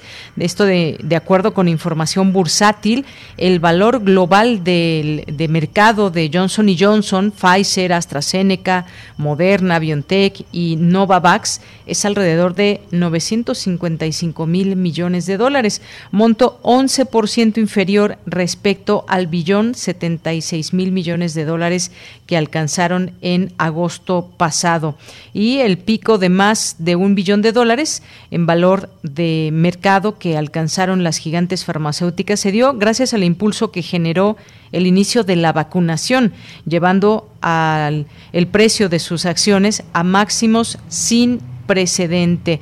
Posteriormente, conforme la población era vacunada, las acciones de los grandes conglomerados perdieron fuerza, disminuyendo el valor bursátil del sector. No obstante, en los días recientes han recobrado inercia al alza debido a la posibilidad de que las personas necesiten más de dos dosis de la vacuna, como en el caso de Moderna. No perder de vista este tema, seguir hablando el Big Pharma y todas pues estas ganancias y cómo de pronto puede haber picos mayores otros picos que en algún momento pues bajan y se tienen pérdidas, pero siempre se, se recuperan en este sector. Vamos a hacer un corte, ya son las 2 de la tarde, regresamos a la segunda hora de Prisma RU. Prisma RU. Relatamos al mundo. Entre el desierto y el aire próspero de Ciudad Juárez, Alfredo López Austin comenzó el camino de la vida Siempre el asombro, en todo momento la curiosidad. El doctor Alfredo López Austin se especializó en historia y cultura mesoamericana, enfocado en la cosmovisión, mitos, rituales e iconografías. fue profesor e investigador del Instituto de Investigaciones Antropológicas de la UNAM, casa de la cual se doctoró en Historia en 1980. En más de una decena de libros, miles de conferencias, en el imaginario de sus alumnos y en la historia, dejó profundos acercamientos al pensamiento de nuestros ancestros. Entre sus obras se encuentran Hombre Dios, Cuerpo Humano e Ideología, Los mitos del Tlacuache, El conejo en la cara de la luna, Tamuanchan y Tlalocan, entre otros. En el libro Alfredo López Austin, Vida y Obra, él mismo escribió, Hago el balance frente a mi árbol. Estoy contento. Lo cuidé mejor que peor. Y mucho mejor que peor lo rodean los árboles vecinos. Me fue bien. Y el deseo que me queda es que igual les vaya a los siguientes que siguen. Doctor Alfredo López Austin. In Memoriam. 1936-2021. Radio UNAM. Experiencia sonora.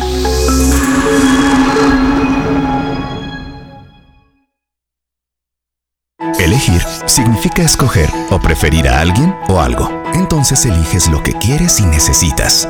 Cuando eliges que tu voz se escuche, puedes decir, yo soy el INE. Así, en primera persona. Cuando soy funcionario o funcionario de casilla y cuento los votos, yo soy el INE. Cuando voto y me identifico, yo soy el INE. Si tú también debes elegir, elige decirlo con todas sus letras. Yo soy mi INE. Porque mi INE nos une. Dijo que ya empezó la temporada de lluvias y ciclones tropicales. Y también que puede haber inundaciones, tormentas y hasta huracanes. Podemos enfrentar riesgos a la infraestructura y a nuestra seguridad. Recuerda tener una mochila de emergencia con tus documentos personales, atender las indicaciones de las autoridades y no cruzar ríos ni cuerpos de agua. Infórmate sobre las condiciones meteorológicas. Con agua y el Servicio Meteorológico Nacional te informan por tu seguridad. Con agua. Gobierno de México. Del 22 al 24 de octubre, Casa del Lago UNAM presenta Festival Poesía en Voz Alta 2021. Recuperar desde la voz. Edición digital. Edición digital. Este año se presentan más de 15 actos con figuras de la música y la poesía nacional e internacional, como la coreana Oh Kyung Lee, la peruana Renata Flores, los mexicanos Nicole Luján y Arrogante Albino, la cubana Martica Minipunto, entre muchos, otros. En literatura se suman Yelitza Ruiz, Marisela Guerrero Reyes, Vicenta Quirarte y Ruperta Bautista. Dos torneos de ajedrez en línea, karaoke translingüe y un cortometraje sonoro y más. Sigue la transmisión en casadelago.unam.mx diagonal PVA 2021 y en redes sociales. Radio UNAM, experiencia sonora. Porque tu opinión es importante, síguenos en nuestras redes sociales, en Facebook como Prisma RU y en Twitter como arroba PrismaRU.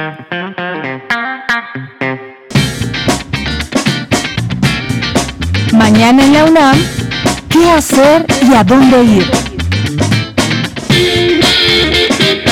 El Museo Universitario Arte Contemporáneo, así como otros espacios culturales de nuestra máxima casa de estudios, ya reabrieron sus puertas al público en general. En el MUAC podrás disfrutar de las exposiciones de Anna Torfs, Cien del MUAC y Chantal Ackerman. Además puedes continuar disfrutando de las muestras en líneas como La Sala 10, Laureana Toledo, No con una explosión, Max de Esteban, Un bosque, Rafael Lozano, La arena fuera del reloj, Memorial a las víctimas de COVID-19, entre otras. El Museo Universitario Arte Contemporáneo permanece abierto de viernes a domingo de 11 a 17 horas. Para mayores informes, ingresa al sitio muac.unam.mx diagonal actividades.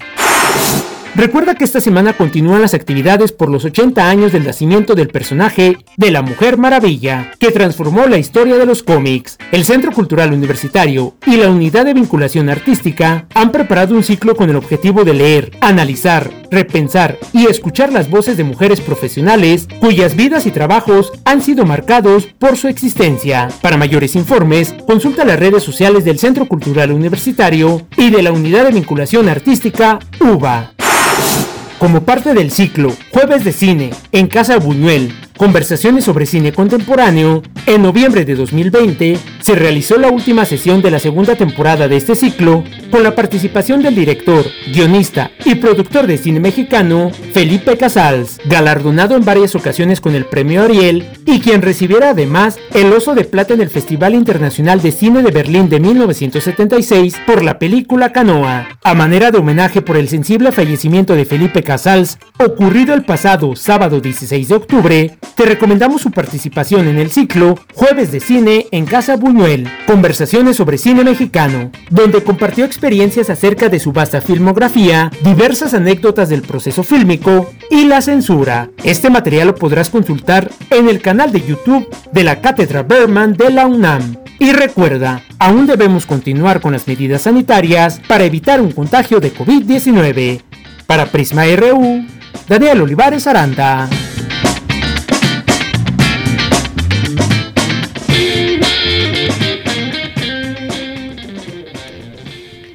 Estamos de regreso en esta segunda hora de Prisma RU. Muchas gracias por continuar con nosotros aquí en este espacio de 1 a 3 de la tarde en nuestras frecuencias de FM 96.1 y de AM 860, así como www.radio.unam.mx. Gracias por estar con nosotros, por acompañarnos y por ser parte también de este espacio con todos sus comentarios, sus opiniones, preguntas, fotos, videos y más que ustedes siempre tienen a compartir con este espacio. Muchas gracias.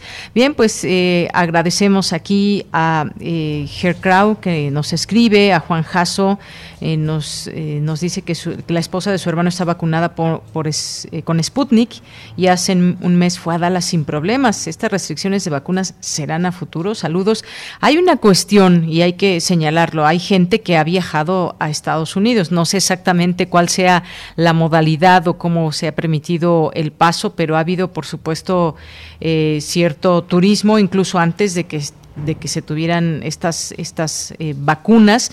Así que pues es un es un buen punto. Quizás quizás con eh, con la prueba PCR eh, es, puede ser una de las posibilidades cuando no se tenían las vacunas. Ahora que ya se tienen pues gracias por comentarnos esto Juan Jasso es importante que lo comentemos aquí también porque nos han llegado preguntas sobre este caso de Estados Unidos pero también en otros lugares personas que estaban dispuestas a viajar, pero debido a las restricciones, pues no, no se permiten. En algunos momentos, pues ha sido variable en distintos países, no ha sido exactamente igual, pero gracias por esta, esta eh, información que nos haces llegar. Gracias a Guerrero, a eh, Zacarías Miguel, muchas gracias que nos dice Tenochtitlán ya fue, lo mató el cocoliste. Gracias eh, José Luis León, muchas gracias también. Aquí el, el tuit de Monse que nos, nos comentaba acerca de su sección y bueno, pues el curso en línea de oratoria. Jorge Morán Guzmán nos dice Felipe Casals ha partido a la eternidad, sus películas dirigidas a nuestra sociedad, siempre buscando mostrar la verdad para motivar el despertar de nuestra dignidad. Muchas gracias, Jorge. En un momento más platicaremos sobre pues este legado que deja que deja Felipe Casals. Estaremos con el maestro Carlos Narro en un momento. Aquí Decano también muchas gracias. Jorge nos dice hasta cuándo tendremos que soportar el Prinosaurio, cero votos para el PRI. Si no obtiene suficientes votos en las próximas elecciones, puede perder el registro y que pase a la historia. Eh, gracias, gracias a, también a nuestra defensora de Radio y TV UNAM, aquí presente y pues siempre que recomendamos, recomendamos seguir esta cuenta que es arroba defensor UNAM. Eh, muchas gracias a, César Soto también que nos dicen del cambio semáforo verde en Ciudad de México, el día sábado imposible mantener sana distancia y difícil revisión de ediciones en la Feria Internacional del Libro del Zócalo. Hizo una visita express ante riesgos de contagio. Sí, afortunadamente a ver, por una parte decimos sí, qué bueno que hubo mucho aforo, mucha gente. El, ser un espacio abierto, pues también es una, eh, fue esta gran oportunidad y posibilidad de que se hicieran estas eh, distintas charlas, pláticas y actividades que aquí les invitamos.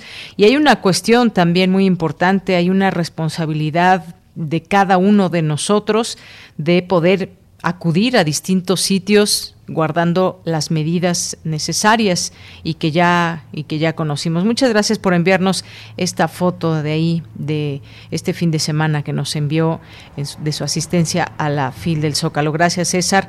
Eh, Otto Cázares en un momento estará aquí con nosotros.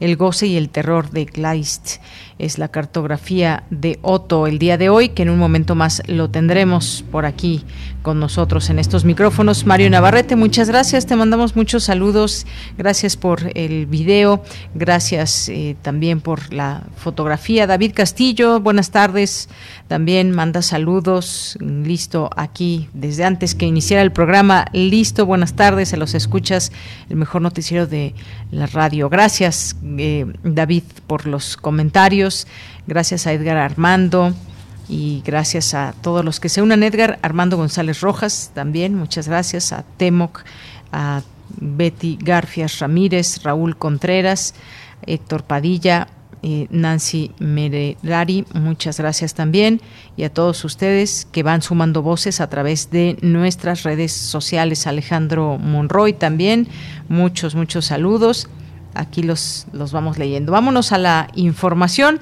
Vamos ahora con mi compañera Virginia Sánchez. Quedarse sin redes sociales. A ver, ¿han hecho eso? ¿Se han quedado sin redes sociales en algún momento?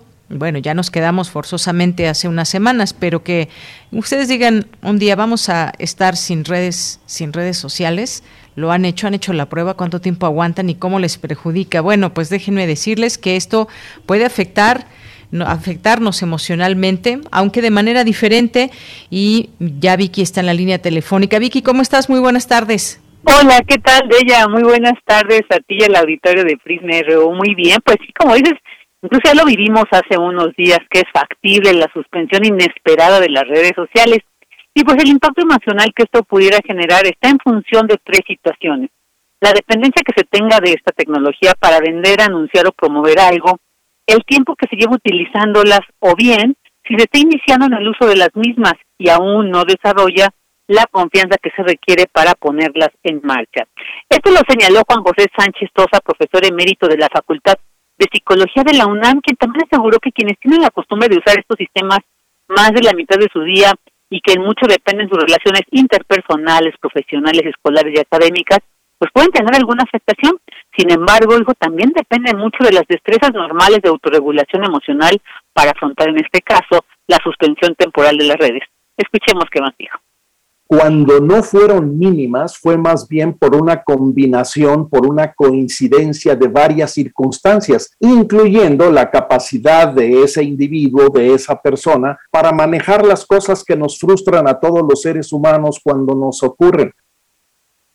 Por su parte, Violeta Rodríguez del Villar del Instituto de Investigaciones Económicas de la UNAM precisó que fue importante la afectación en la economía con la suspensión de estas redes, en la afectación de, eh, de la economía mundial y dijo, pues esto prende los focos rojos sobre la importancia de las decisiones que se tomen acerca del uso de estas redes sociales desde el punto de vista normativo. Escuchémosla.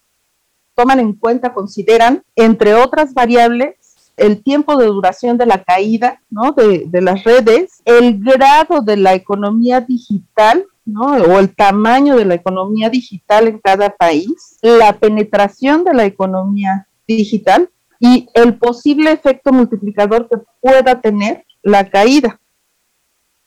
Y finalmente Hugo Sánchez Gudiño de la Facultad de Estudios Superiores Aragón precisó que la revolución en las comunicaciones que han supuesto las nuevas tecnologías y dentro de ellas el correo electrónico, pues ha afectado al correo físico, que bueno, generaciones antes lo usábamos mucho, aunque de manera relativa, dijo, pues la pandemia impulsó un modelo particular de compra y entrega de mercancías y documentos a partir de una combinación entre el uso de Internet y la mensajería, mensajería tradicional. Escuchemos qué serio. Quizás en términos de calidad no se compara el correo tradicional, que es un correo artesanal, intelectual, racional e incluso de, un mensaje profundo, a diferencia del correo actual y sus mecanismos, que es más efímero, ¿no? Es más instantáneo, es más fugaz. Bueno, pues esto es lo que se analizó de ella tras esta caída que vimos, pero bueno, hacer este llamado, no, no nos sintamos desesperados. Hay otros medios que podemos, si bien recuperar y si no generar para seguir comunicados con las y los demás. De ella, este es el informe. Vicky, pues muchas gracias, gracias. Y sí, esa añoranza de, del correo, del correo postal, ya quien lo usa para mandar como tal cartas, porque bueno, sí, como paquetería también sirve, pero ¿quién escribe cartas hoy en día? Yo quiero imaginar que todavía quedan personas que escriban cartas, pero bueno, quién sabe cuántas sean. Vicky, muchas gracias. A ti, Bella, muy buenas tardes. Hasta luego, muy buenas tardes. Gracias Vicky por esta información. Pues efectivamente, cómo nos afectan las el no tener redes sociales, eh, lo emocional y sobre todo cuando ya estamos tan acostumbrados. Antes cuando no existían, pues bueno, no se podían añorar porque no existían. Había otras formas de comunicación. Estaba el teléfono, marcábamos el número de la persona a la que le queríamos hablar y listo. Si estaba muy lejos esa persona, pues le escribíamos una carta que además no no, es hasta donde recuerdo tan caro el poder mandar cartas a cualquier parte del mundo, los timbres postales, incluso pues quien coleccionaba todo esto. Bueno, en fin, ya añoranzas eh, de, hace, de hace tiempo, lo cual no, significa que no podamos seguir enviando cartas, ¿eh? así que puede ser que, que a algunos de ustedes todavía les guste escribir, escribir a mano cartas y enviarlas a través del correo postal. Bien, pues nos vamos ahora con Cindy Pérez Ramírez. En México, el cáncer de mama ocupa el primer lugar entre las neoplasias y se ubica en el tercer y cuarto de las causas de muerte, destaca académico de la UNAM. Adelante, Cindy. ¿Qué tal, Deyanira? Muy buenas tardes. Así lo señaló el profesor de la División de Estudios de Posgrado de la Facultad de Medicina y Médico Clínico en el Instituto Nacional de Cancerología, Gilberto Nicolás Solor Saluna. De acuerdo con datos del Instituto Nacional de Estadística y Geografía, en México durante 2017, en el caso de la población de 20 años o más, de cada 100 egresos hospitalarios por cáncer, 24 fueron de mama. De ahí que se ubicó como la principal causa de egreso por tumores malignos. Por sexo, uno de cada 100 hombres y 37 de cada 100 fue debido a este tipo de padecimiento. La mortalidad por cáncer de mama es muy alta porque las pacientes acuden tardíamente a consulta médica, sobre todo a las instituciones de salud. Al médico privado llegan las que tienen el recurso, el cuidado y la educación para hacerse la mastografía anualmente después de los 40 años, que es lo recomendable, pero son minoría. Y la mastografía es cara, entonces no se cuenta con el recurso ideal, digamos, para estar haciendo mastografías en forma masiva en México. En caso recuerdo que difícilmente hablamos de curación, hablamos más de control de la enfermedad. Debe seguir el seguimiento para toda la vida, porque no sabemos en qué momento puede resurgir. Y mientras más temprano se detecte esa posible recurrencia, será más fácil el control de la misma. En 2019, la distribución por entidad federativa de nuevos casos en mujeres de 20 años o más muestra que Morelos, Colima y Aguascalientes son las entidades con las tasas más elevadas. Los estados de la República Mexicana con menores tasas son Quintana Roo, Chiapas, Oaxaca, Yucatán, Campeche, Colima, Guerrero, Morelos, Hidalgo y Tabasco. Entre las mujeres que fallecen por esta causa, 1% son jóvenes de 15 a 29 años, 13% de 30 a 44 y más de la tercera parte está entre los 45 a 59 años. La mayoría muere después de los 59 años. Esta es la información que tenemos. Muy buenas tardes. Gracias, Cindy. Muy buenas tardes. Bien, pues nos vamos ahora a la información internacional a través de Radio Francia.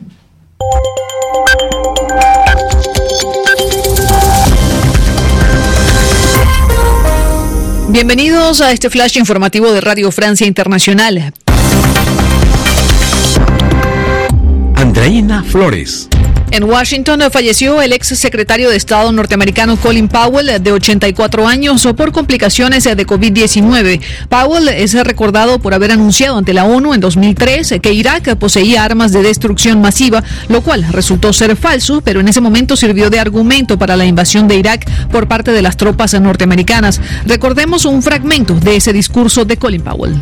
Saddam Hussein and his regime will stop at nothing. Saddam Hussein ni su régimen no pararán con nada hasta que algo los pare a ellos. Estados Unidos no puede ni debe poner en riesgo a su población. Dejar a Saddam Hussein tener armas de destrucción masiva por algunos días o meses más no es una solución, y mucho menos en el mundo post-atentados del 11 de septiembre.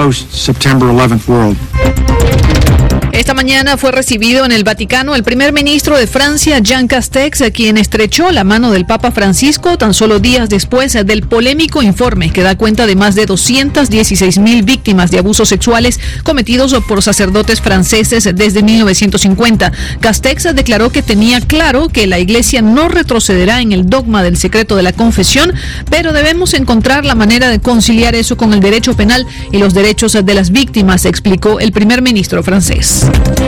Nueva crisis en Haití tras el secuestro de un grupo de misioneros religiosos y sus familiares, en su mayoría estadounidenses, a manos de una banda armada cerca de Puerto Príncipe. Suman en total 17 personas secuestradas, incluyendo cinco niños. Los misioneros fueron capturados luego de visitar un orfanato. En Birmania se espera hoy la liberación de más de 5.600 personas encarceladas por protestar contra el golpe de Estado de las Fuerzas Armadas perpetrado en febrero. El jefe de la Junta Militar, el general Min Aung Hlaing, ha prometido que los manifestantes serán indultados y liberados antes del Festival de las Luces, que comienza este martes. Facebook anuncia que contratará a 10.000 personas en Europa para desarrollar su metaverso o metauniverso, un ciberespacio paralelo al nuestro. Esta tecnología que parece sacada de una novela de ciencia ficción se convierte en una prioridad urgente para Mark Zuckerberg, fundador y cabeza de Facebook. Y la estrella brasileña del Paris Saint-Germain, Neymar, no podrá jugar el partido de la Liga de Campeones este martes debido a una lesión en los aductores, según anunció hoy su club. Así que se pierde el próximo partido contra el Leipzig. Y con esto ponemos punto final a este resumen de Radio Francia Internacional. Porque tu opinión es importante, síguenos en nuestras redes sociales, en Facebook como Prisma RU y en Twitter como arroba PrismaRU. Queremos escuchar tu voz. Nuestro teléfono en cabina es 55 36 43 39 de la tarde con 23 minutos, como habíamos mencionado hace unos momentos, pues eh, la muerte de Felipe Casals, su legado en el cine y cómo pues todas estas películas que deja hoy como pues se ha descrito en los distintos medios de comunicación desde el día de ayer que se dio a conocer esta noticia de se habla de sus películas para algunos unas que otras, las más importantes. Este cineasta mexicano, algunos lo describen como un director indispensable en la historia del cine mexicano o también como pues ese eh, cineasta que prendió la llama de la indignación. Vamos a platicar de, de él con el maestro Carlos Narro, maestro de cine, ustedes ya lo conocen, colaborador de este espacio en Cinemaedro los jueves, eh, maestro de cine en Ciencias Políticas y en la Escuela Nacional de Artes Cinematográficas. ¿Cómo estás, Carlos? Buenas tardes. Buenas tardes. Pues qué gusto pues, saludarte hoy, aunque con esta noticia. Sí, hombre, compartiendo la tristeza con todos los cinéfilos, porque bueno, pues, este, aunque la muerte es el la conclusión natural de la vida, pues no deja de entristecernos cada vez que se va a alguien. Y ahora que parece Rosario, ¿no? Porque apenas un día antes se había ido el, el doctor, el gran maestro este, López Austin, y se nos va también eh, Felipe Casars. Que sin duda, y es uno de los cineastas más importantes no solo de su generación, que lo es, sino de, toda la historia del cine mexicano. Un hombre que como director, como realizador, como guionista, aportó algunas de las obras fundamentales de la historia de nuestro cine. Sin duda, no podríamos imaginarnos el cine mexicano sin películas como Canoa, las, este, las Poquianchis, eh, qué sé yo, pues son muchas las, las, las, grandes películas de, de Felipe Casals. Y durante muchos años su ópera prima estuvo desaparecida, esa es una cosa interesante. Su ópera prima se llama La manzana de la discordia y es una película completamente distinta al resto de su filmografía, porque es una película como muy marcada, muy influida por la nueva ola francesa, por todo el aire de recambio que había en muchas cinematografías en el mundo, pero este, más claramente marcada por Godard, la nueva ola francesa. Una película extraña en su elaboración, una película filmada muy rápidamente y como muy espontáneamente en, en muchas cosas que no nos hace descubrir ahí al narrador tan estricto que iba a ser, tan riguroso, en el que se iba a convertir eh, Casas, y no nos hace tampoco adivinar que sus temas se iban a repartir primordialmente entre los temas históricos y los temas de interés eh, contemporáneo, pero eh, social político, ¿no? Como la, la como una gran parte de, de denuncia, así como varias películas sobre la Revolución Mexicana. No hay que olvidar, en algunas de las filmografías aparece como su ópera prima Emiliano Zapata, y eso es un error, evidentemente. Es y es su primera película de gran producción, una película de producción industrial grandota, eh, con muchos extras, con mucho dinero, con grandes estrellas de la de la pantalla, pero este ya para entonces estaba la manzana de la discordia y no me acuerdo cómo se llama la, la película intermedia, en fin. Y si ahí inicia el tema de la Revolución Mexicana que lo va a seguir prácticamente hasta el final de su de su carrera porque por ahí este, las vueltas del citrillo es una película del 2006 y no sé, este eh, Chico Grande, que es una película sobre la persecución del ejército norteamericano a Pancho Villa después de su incursión en Columbus, eh, también tiene que ver con la, con la Revolución Mexicana.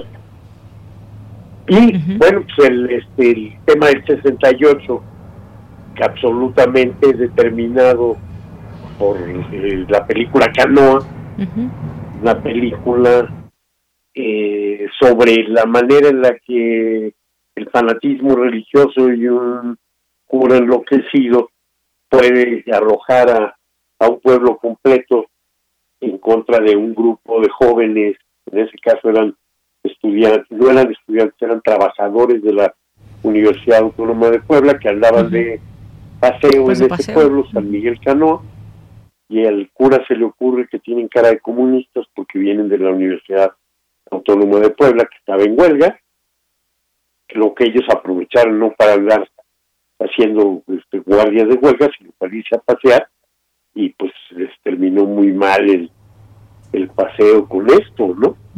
Sí, una gran película que incluso hace poco, pues recomendaste aquí, estuvo, fue transmitida por TV UNAM hace unas unas semanas, eh, volvimos a verla muchos.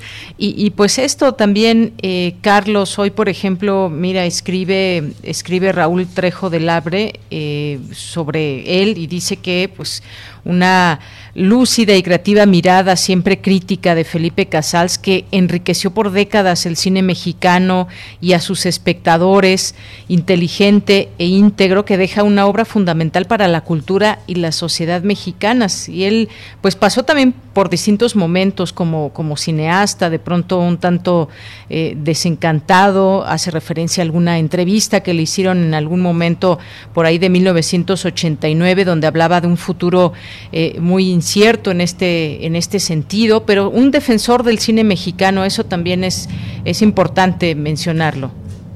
Sí, sí, sí, 100% de acuerdo con lo que con lo que dice el doctor Raúl Pejo y con lo que este con lo que lo complementas tú también, por supuesto. Y bueno, más allá también, por ejemplo, el Apando, otra de las de las películas que podríamos decir marcadas por el por el 68, sin duda. El, la novela original de, de José Revueltas y el guion adaptado por este José Agustín, que había compartido en esos mismos meses la cárcel con, con revueltas, este, uno por marihuano y el otro por este bueno, los dos por, por andar subvirtiendo el orden, para acabar pronto, ¿no? de, distintas maneras, pero entonces compartieron eh, meses en Lecumberri y después pues trabajaron, aunque la adaptación final la hace José Agustín, trabajaron en esta, en el guion para esta película.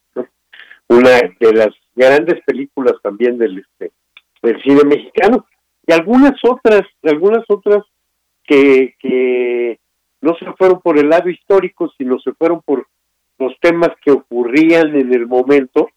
Ahí, por ejemplo, hay que notar mucho este, la película Digna, Digna hasta el último aliento, porque además, ah, porque mañana la viene la, este, la efeméride, mañana se cumplen 20 años de el misterioso asesinato, supuesto suicidio de Digna Ochoa, y pues valdría la pena que por ahí alguien aprovechando que se van a hacer tantas cosas por Felipe Casal nos pudiera dejar ver nuevamente esta, esta película.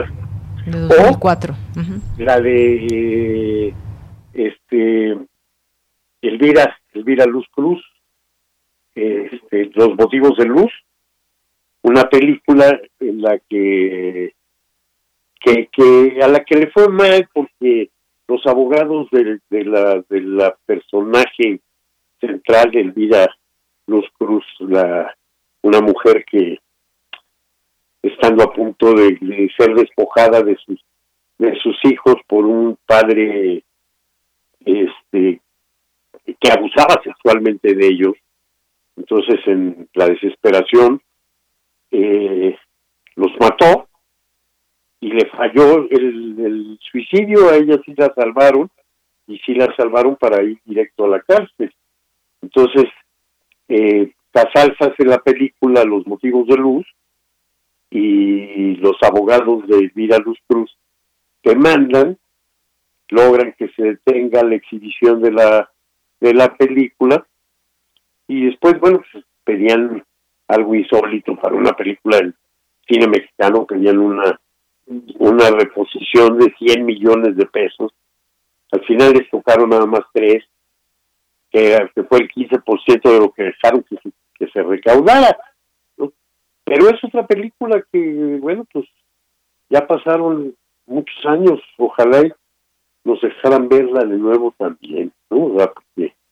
No todas las no todas las películas de, de este Felipe Casal este, son de fácil acceso. Exacto. Como, algunas, ¿no? Se la pando si la encuentra uno en, las plataformas, este, qué sé yo. Así es, Carlos. Pues sí, finalmente, pues eh, se dio a conocer esta esta noticia desafortunada, 84 años que tenía Felipe Casals y que pues vio al cine como ese instrumento para para explicar, para denunciar y que pues nos deja con muchas, muchas películas, alrededor de 40 películas, entre ellas algunas que tú nos trajiste ya en esta, en esta conversación a recordar y ojalá que, pues efectivamente, como tú dices, entre estas, eh, la de Digna, que se pueda volver a ver y que no, no se olviden esas eh, situaciones que han pasado en México, como el caso de esta defensora de derechos humanos, pues pues Carlos, muchas gracias, gracias por, por recordarnos parte de esta nada más, nada más me gustaría terminar diciendo también que este probablemente eh, todos los músicos más importantes del, de los que están en relación con el cine mexicano, desde Raúl Costillo, que compuso la música de sus primeras películas, hasta Zbigniew Paleta, el violinista polaco ya este más mexicano que polaco, eh, compusieron música para él. Los grandes guionistas, Tomás Pérez Turrell, Javier Robles, en fin, trabajaron con él. Los actores y actrices que, este, que vemos en, su, en sus películas son un muestrario completo del cine mexicano y de muchas generaciones. ¿no? los fotógrafos, su cercanía con Ángel Bodedo, con Alex Phillips, también es una, una marca. Los editores, que inicia con Giovanni este Caporal y, continúa con los guionistas más importantes del, cine mexicano. Entonces, la el paso de, de Casals por la historia del cine mexicano la marca en todos los niveles. Efectivamente. Pues Carlos, muchas gracias, gracias por estar con nosotros en esta ocasión. También te escuchamos el próximo jueves. Muchas gracias. Hasta luego, un abrazo. Hasta luego, un abrazo. Y bien, bueno, pues ya casi ya nos vamos ahora con Otto Cázares. Algo nada más para despedirnos ya de esta conversación sobre Felipe Casals. El director Guillermo del Toro escribió en Twitter, el cine ha perdido a uno de los grandes, nuestra generación ha perdido a un maestro ejemplar y noble. Casals es enorme ayer, hoy y siempre. Nos vamos a la cartografía RU. Relatamos al mundo. Relatamos al mundo.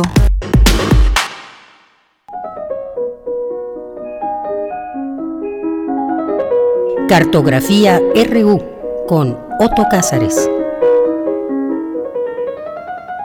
Bien, pues doy la bienvenida a Otto Cázares en este espacio, como todos los lunes. Prestamos oídos para la cartografía RU. Otto, buenas tardes. Buenas tardes, Deyanira, ¿cómo estás? Encantado de suceder en el uso de la palabra al querido amigo Carlos Narro. Hablando de Felipe Casals, ¿quién mejor que él?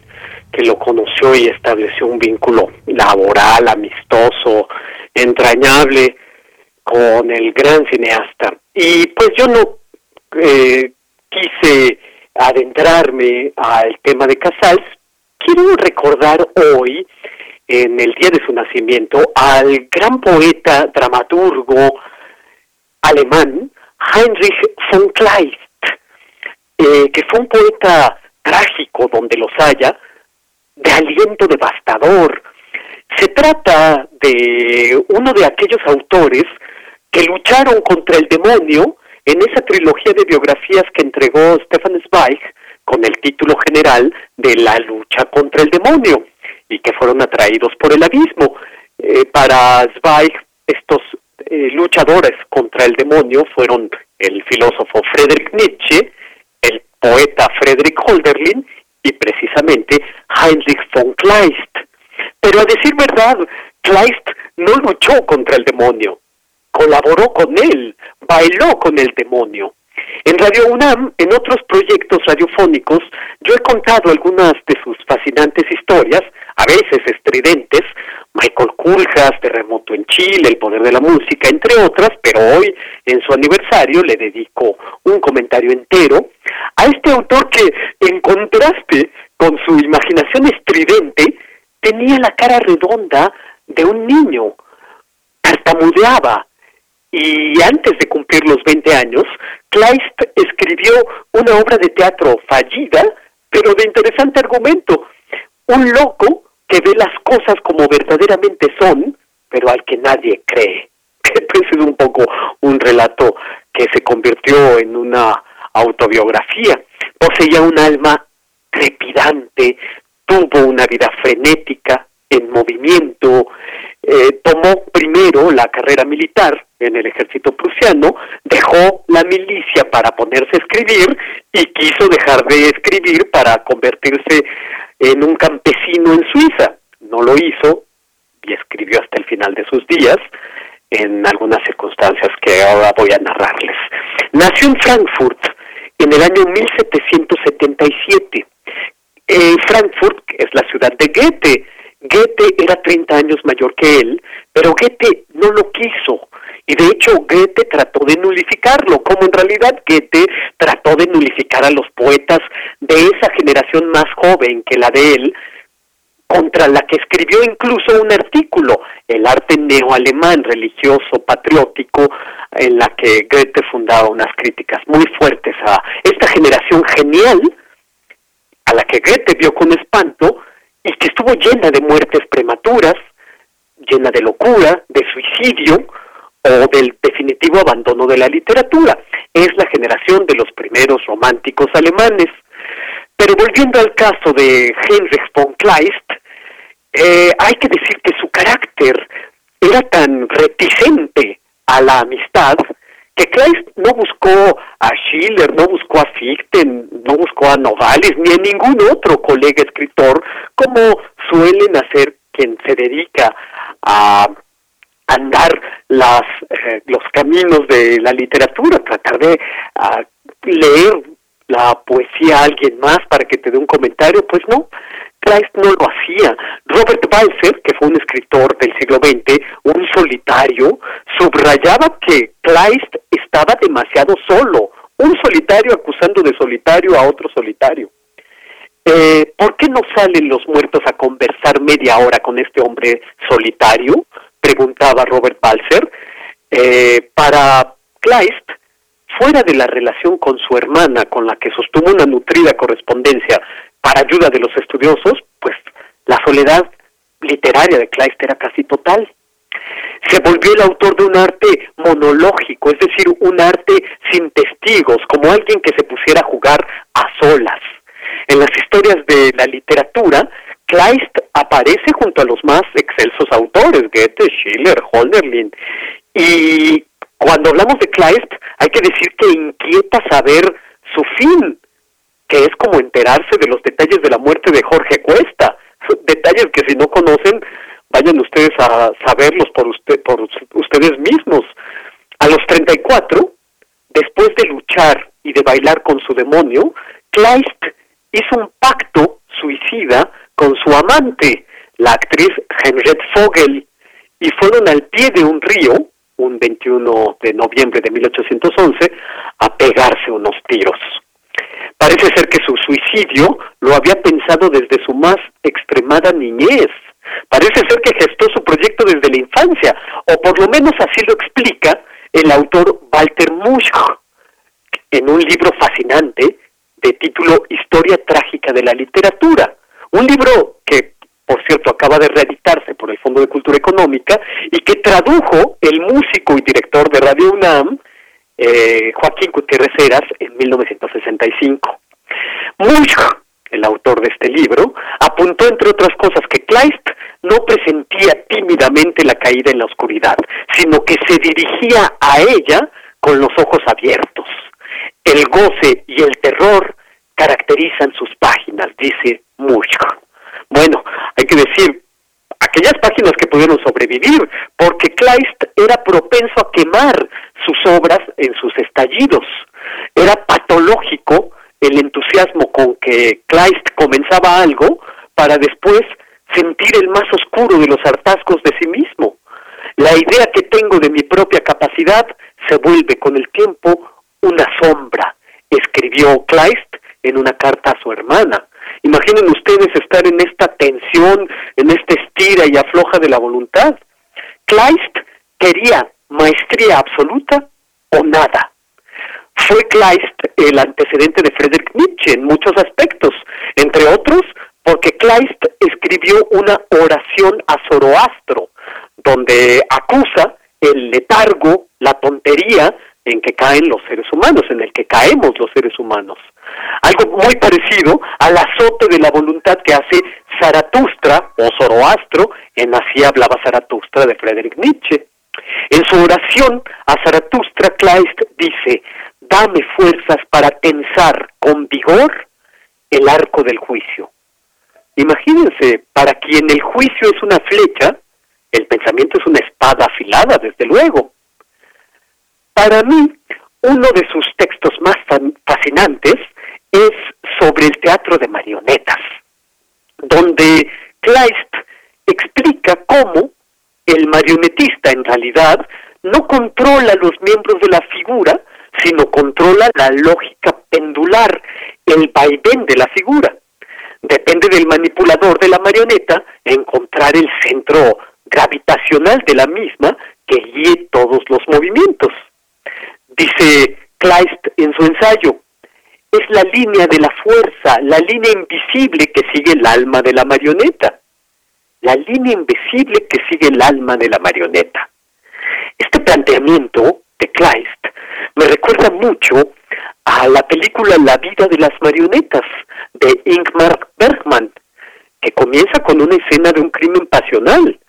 Bergman, en su película, muestra cómo las acciones humanas están fatalmente condicionadas por nuestro pasado emocional, como guiadas por unos hilos invisibles, estamos enredados en nuestro propio fondo psíquico, oculto, pero a fin de cuentas determinante.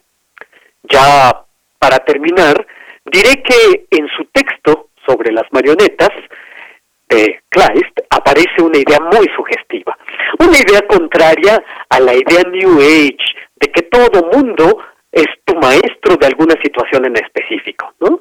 Dice Kleist que en este mundo hay un solo maestro para ti y que tú eres el único maestro para alguien más. El maestro, tu maestro puede ser tu contrincante. Tu maestro puede ser un animal, un oso, un perro. Tu maestro es quien te clava la mirada y lee en tu alma. Dice Kleist que parte de la, del destino humano es ir en búsqueda de este maestro e ir en búsqueda de tu discípulo. Solamente hay uno.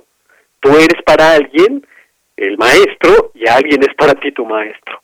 Como podrán notar, se trata de un autor que nos hace ver el mundo de manera radicalmente distinta. Kleist, que, eh, como dijo Balser en una frase memorable, estaba determinado a trabajar sobre el escritorio hasta enloquecer. En una carta a su hermana, sintiéndose enfermo, Kleist le dice, el diablo sabrá lo que tengo. ¿Qué me pasa? Esto es hermoso. Valgan estas palabras para recordar a Kleist en su aniversario y esto es lo que yo tengo que decir este lunes 18 de octubre de 2021. Otto, muchas gracias, gracias por esta cartografía RU del día de hoy y nos escuchamos la siguiente semana. Gracias y un abrazo. Por supuesto que sí, estaré encantado. Hasta el próximo lunes. Hasta luego. Continuamos. Nos vamos ahora a Cultura. Relatamos al mundo.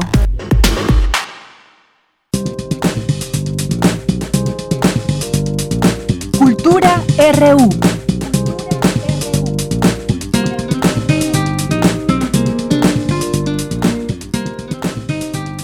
Bien, pues nos vamos ahora a Cultura con Tamara Quiroz. Adelante, Tamara.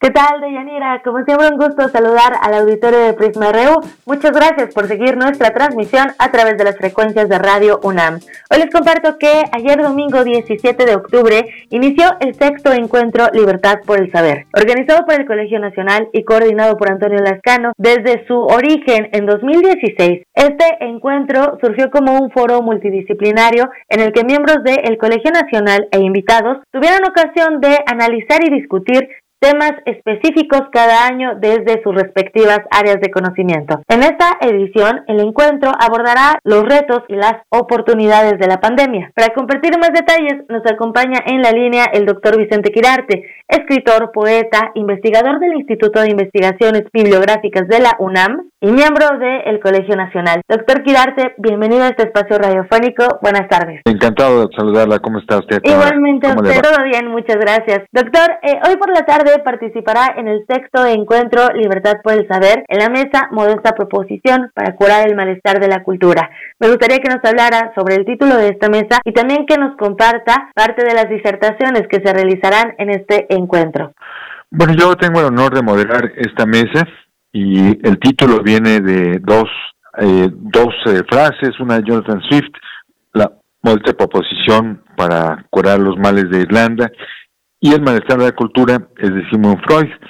Eh, creo que en los momentos actuales hay que pensar en cómo podemos solucionar el problema de la cultura, porque desgraciadamente la palabra cultura, que es pues abarca todos los conocimientos que tenemos en todas las ramas del saber. Sin embargo, la, la sección de cultura en los periódicos y en los medios de comunicación ocupa un lugar vergonzante, es decir, es como estorboso, es como el incluso cuando hay un nuevo gabinete, la palabra cultura estorba, como que se dice, bueno, ya designemos a alguien. Y siempre no brilla, sin embargo, es tan importante la cultura, un, elemento tan vital como el alimento que nos nutre cotidianamente. Y por eso es que estamos invitando a varios intelectuales que al mismo tiempo han manifestado un gran activismo eh, social. El caso del el doctor Wolfie Cotton, que se ha manifestado como un antropólogo, pero como un gran defensor del patrimonio cultural. Igual la doctora Graciela Torre, eh, directora de, del MUNAL y de Artes Plásticas de la UNAM, nos, actualmente coordinadora de la cátedra Inés Amor, nos va a hablar sobre esta necesidad de mantener la cultura encima de todos los sectarismos. Igual David Huerta, el poeta, eh, desde la Casa del Poeta, defiende la pues la solidaridad, la necesidad de contar con una casa, sobre todo este año en que estamos celebrando, recordando el centenario de entrada en la inmortalidad de Ramón López Velarde. De allí que esos tres participantes, el doctor Wolfie Cotton, la doctora Graciela Torre y el poeta David Huerta, vayan a ser no solo, repito, grandes intelectuales, sino también comprometidos con las mejores causas de México. Por eso nos pareció importante invitarnos en un encuentro como el actual, donde el encuentro de libertad por el saber está dedicado a la pandemia, y los retos y las oportunidades que nos ofrece este mal que a todos nos aqueja, y precisamente como dice el lugar común, los bienes son para los males, pues es la oportunidad de sacar a relucir lo mejor que tenemos para demostrar que la cultura es invencible, el conocimiento eh, nos hace verdaderamente libres. Como decía José Martí, ser cultos para ser libres y el lema libertad por el saber del Colegio Nacional así lo quiere demostrar. Debemos ser cultos para obtener una auténtica libertad. Maestro Quirarte, eh, justo este sexto encuentro con este tema, ¿no? La pandemia, retos y oportunidades. Por supuesto que hemos visto y hemos sido parte de los retos, ¿no? Hemos tenido que adaptarnos también a nuevas tecnologías o a usarlas para poder eh, estar en contacto con otras personas. Ahora que menciona a los participantes, bueno, cada uno desde su trinchera, por supuesto que abona a esta retroalimentación en cuanto a este tema. Graciela de la Torre, al principio, incluso de la pandemia, desde la Cátedra Inés Amor, se abordó este tema de la pandemia desde los derechos de autor, desde el cine y, todo lo que, lo que podríamos hacer, siempre buscando las oportunidades. En este contexto, maestro, eh, ¿qué nos puede compartir? Ya han pasado año y medio en el que hemos eh, sido parte de los retos. Pero ¿cuáles son estas oportunidades? Bueno, las oportunidades es que gracias a la pandemia, porque también debemos ver los beneficios de estar enclaustrados, hemos podido, gracias a la pandemia, tener un auditorio mayor que el que pudimos haber tenido de manera presencial. Las conferencias del Colegio Nacional han sido seguidas por mucho más gente desde su hogar a que si lo hemos hecho de manera presencial. Esto ha sido una de las oportunidades, como usted señaló hace un momento, pues hemos tenido que adaptarnos a las nuevas tecnologías y tenemos que seguirlo haciendo, al igual que los profesores hemos tenido que dar clases en línea y estar en contacto con nuestros alumnos, pero a pesar de que extrañamos el contacto diario, el aula, pues eh, tenemos que adaptarnos y seguir con estas nuevas tecnologías. y, y, en eso ha sido un reto que al mismo tiempo ha sido una oportunidad. Yo creo que, como dice Antoine de Saint-Exupéry, el autor del Principito, nos descubrimos al enfrentarnos al obstáculo. Entonces sabemos realmente quiénes somos, porque si todo nos hubiera sido dado de manera gratuita, pues no sabríamos aquilatarlo. Yo creo que en la medida en que tenemos mayores obstáculos, encontramos mayores satisfacciones en nuestros logros y en lo que hacemos por nosotros y por los otros. Claro, y bueno, una de estas oportunidades pues es ver la transmisión totalmente en vivo a través de Facebook, de YouTube y los canales del Colegio Nacional y por supuesto también unirnos a las diferentes mesas porque se, se analizará desde diferentes ámbitos, desde el virológico hasta lo social también. Sí, sí, pues todas las disciplinas que se ejercen en el Colegio Nacional están presentes. El doctor Diego Valadez, el doctor Adolfo Palomo, eh, el doctor Felipe Leal, todos van a hablar de su respectiva disciplina. Me gusta que utilice la palabra trinchera para defender los eh, el, conocimiento del cual son especialistas. Y todos ellos, pues, eh, todas las disciplinas participan eh, y se enfrentan a este problema que estamos viendo actualmente. O sea, vamos a ver la pandemia desde el punto de vista eh, médico y también vamos a ver el cambio global que significa eh, de tal manera que vamos a ver la salud de los ecosistemas con la doctora Julia Canales, con el doctor eh, eh, José Sarocán y el Estado de Derecho, el empleo, en fin, todos los temas que se van a tocar. ¿Para qué queremos ciencia en México? La mesa dirigida eh, por nuestro colega Alejandro Frank, que claro, en este momento pues tenemos una, una disminución en los recursos para la ciencia y pues en los momentos actuales tenemos un enfrentamiento, hay que decir la palabra, de eh, las autoridades con el fenómeno científico. Claro, haciendo alusión también al aforismo, todos lo sabemos entre todos, hay que unirnos a este encuentro para seguir compartiendo, reflexionando y sobre todo también analizando estos temas. Doctor Girardi, siempre es un gusto escucharle. No, el gusto para mí. Ojalá y nos acompañen, será un honor claro verlos. Tenemos una cita a las 6.30 de la tarde. Así es.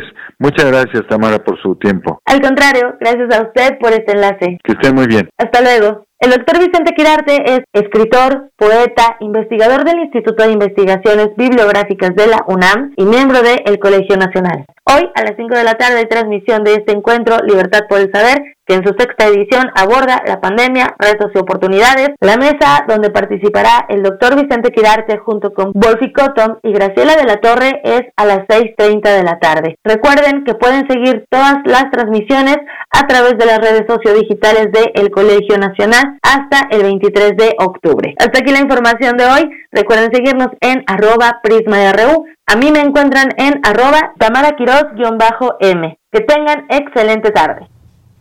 Bien, pues llegamos a casi, casi al final de esta emisión. Muchas gracias por su atención, por estar con nosotros en este inicio de semana.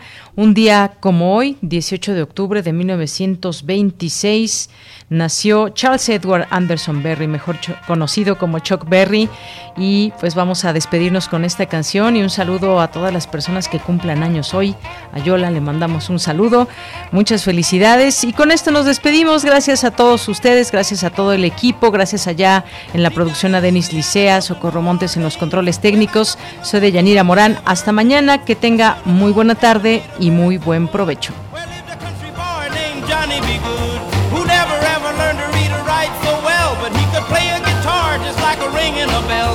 Oh!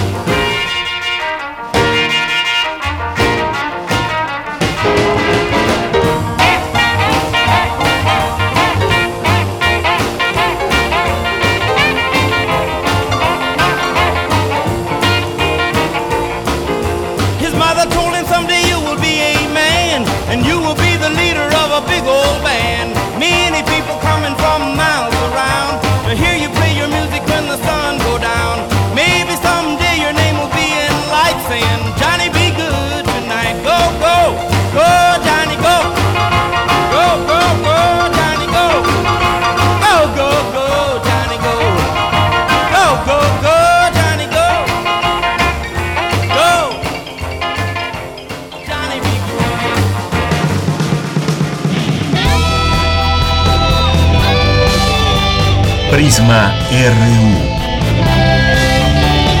Relatamos al mundo.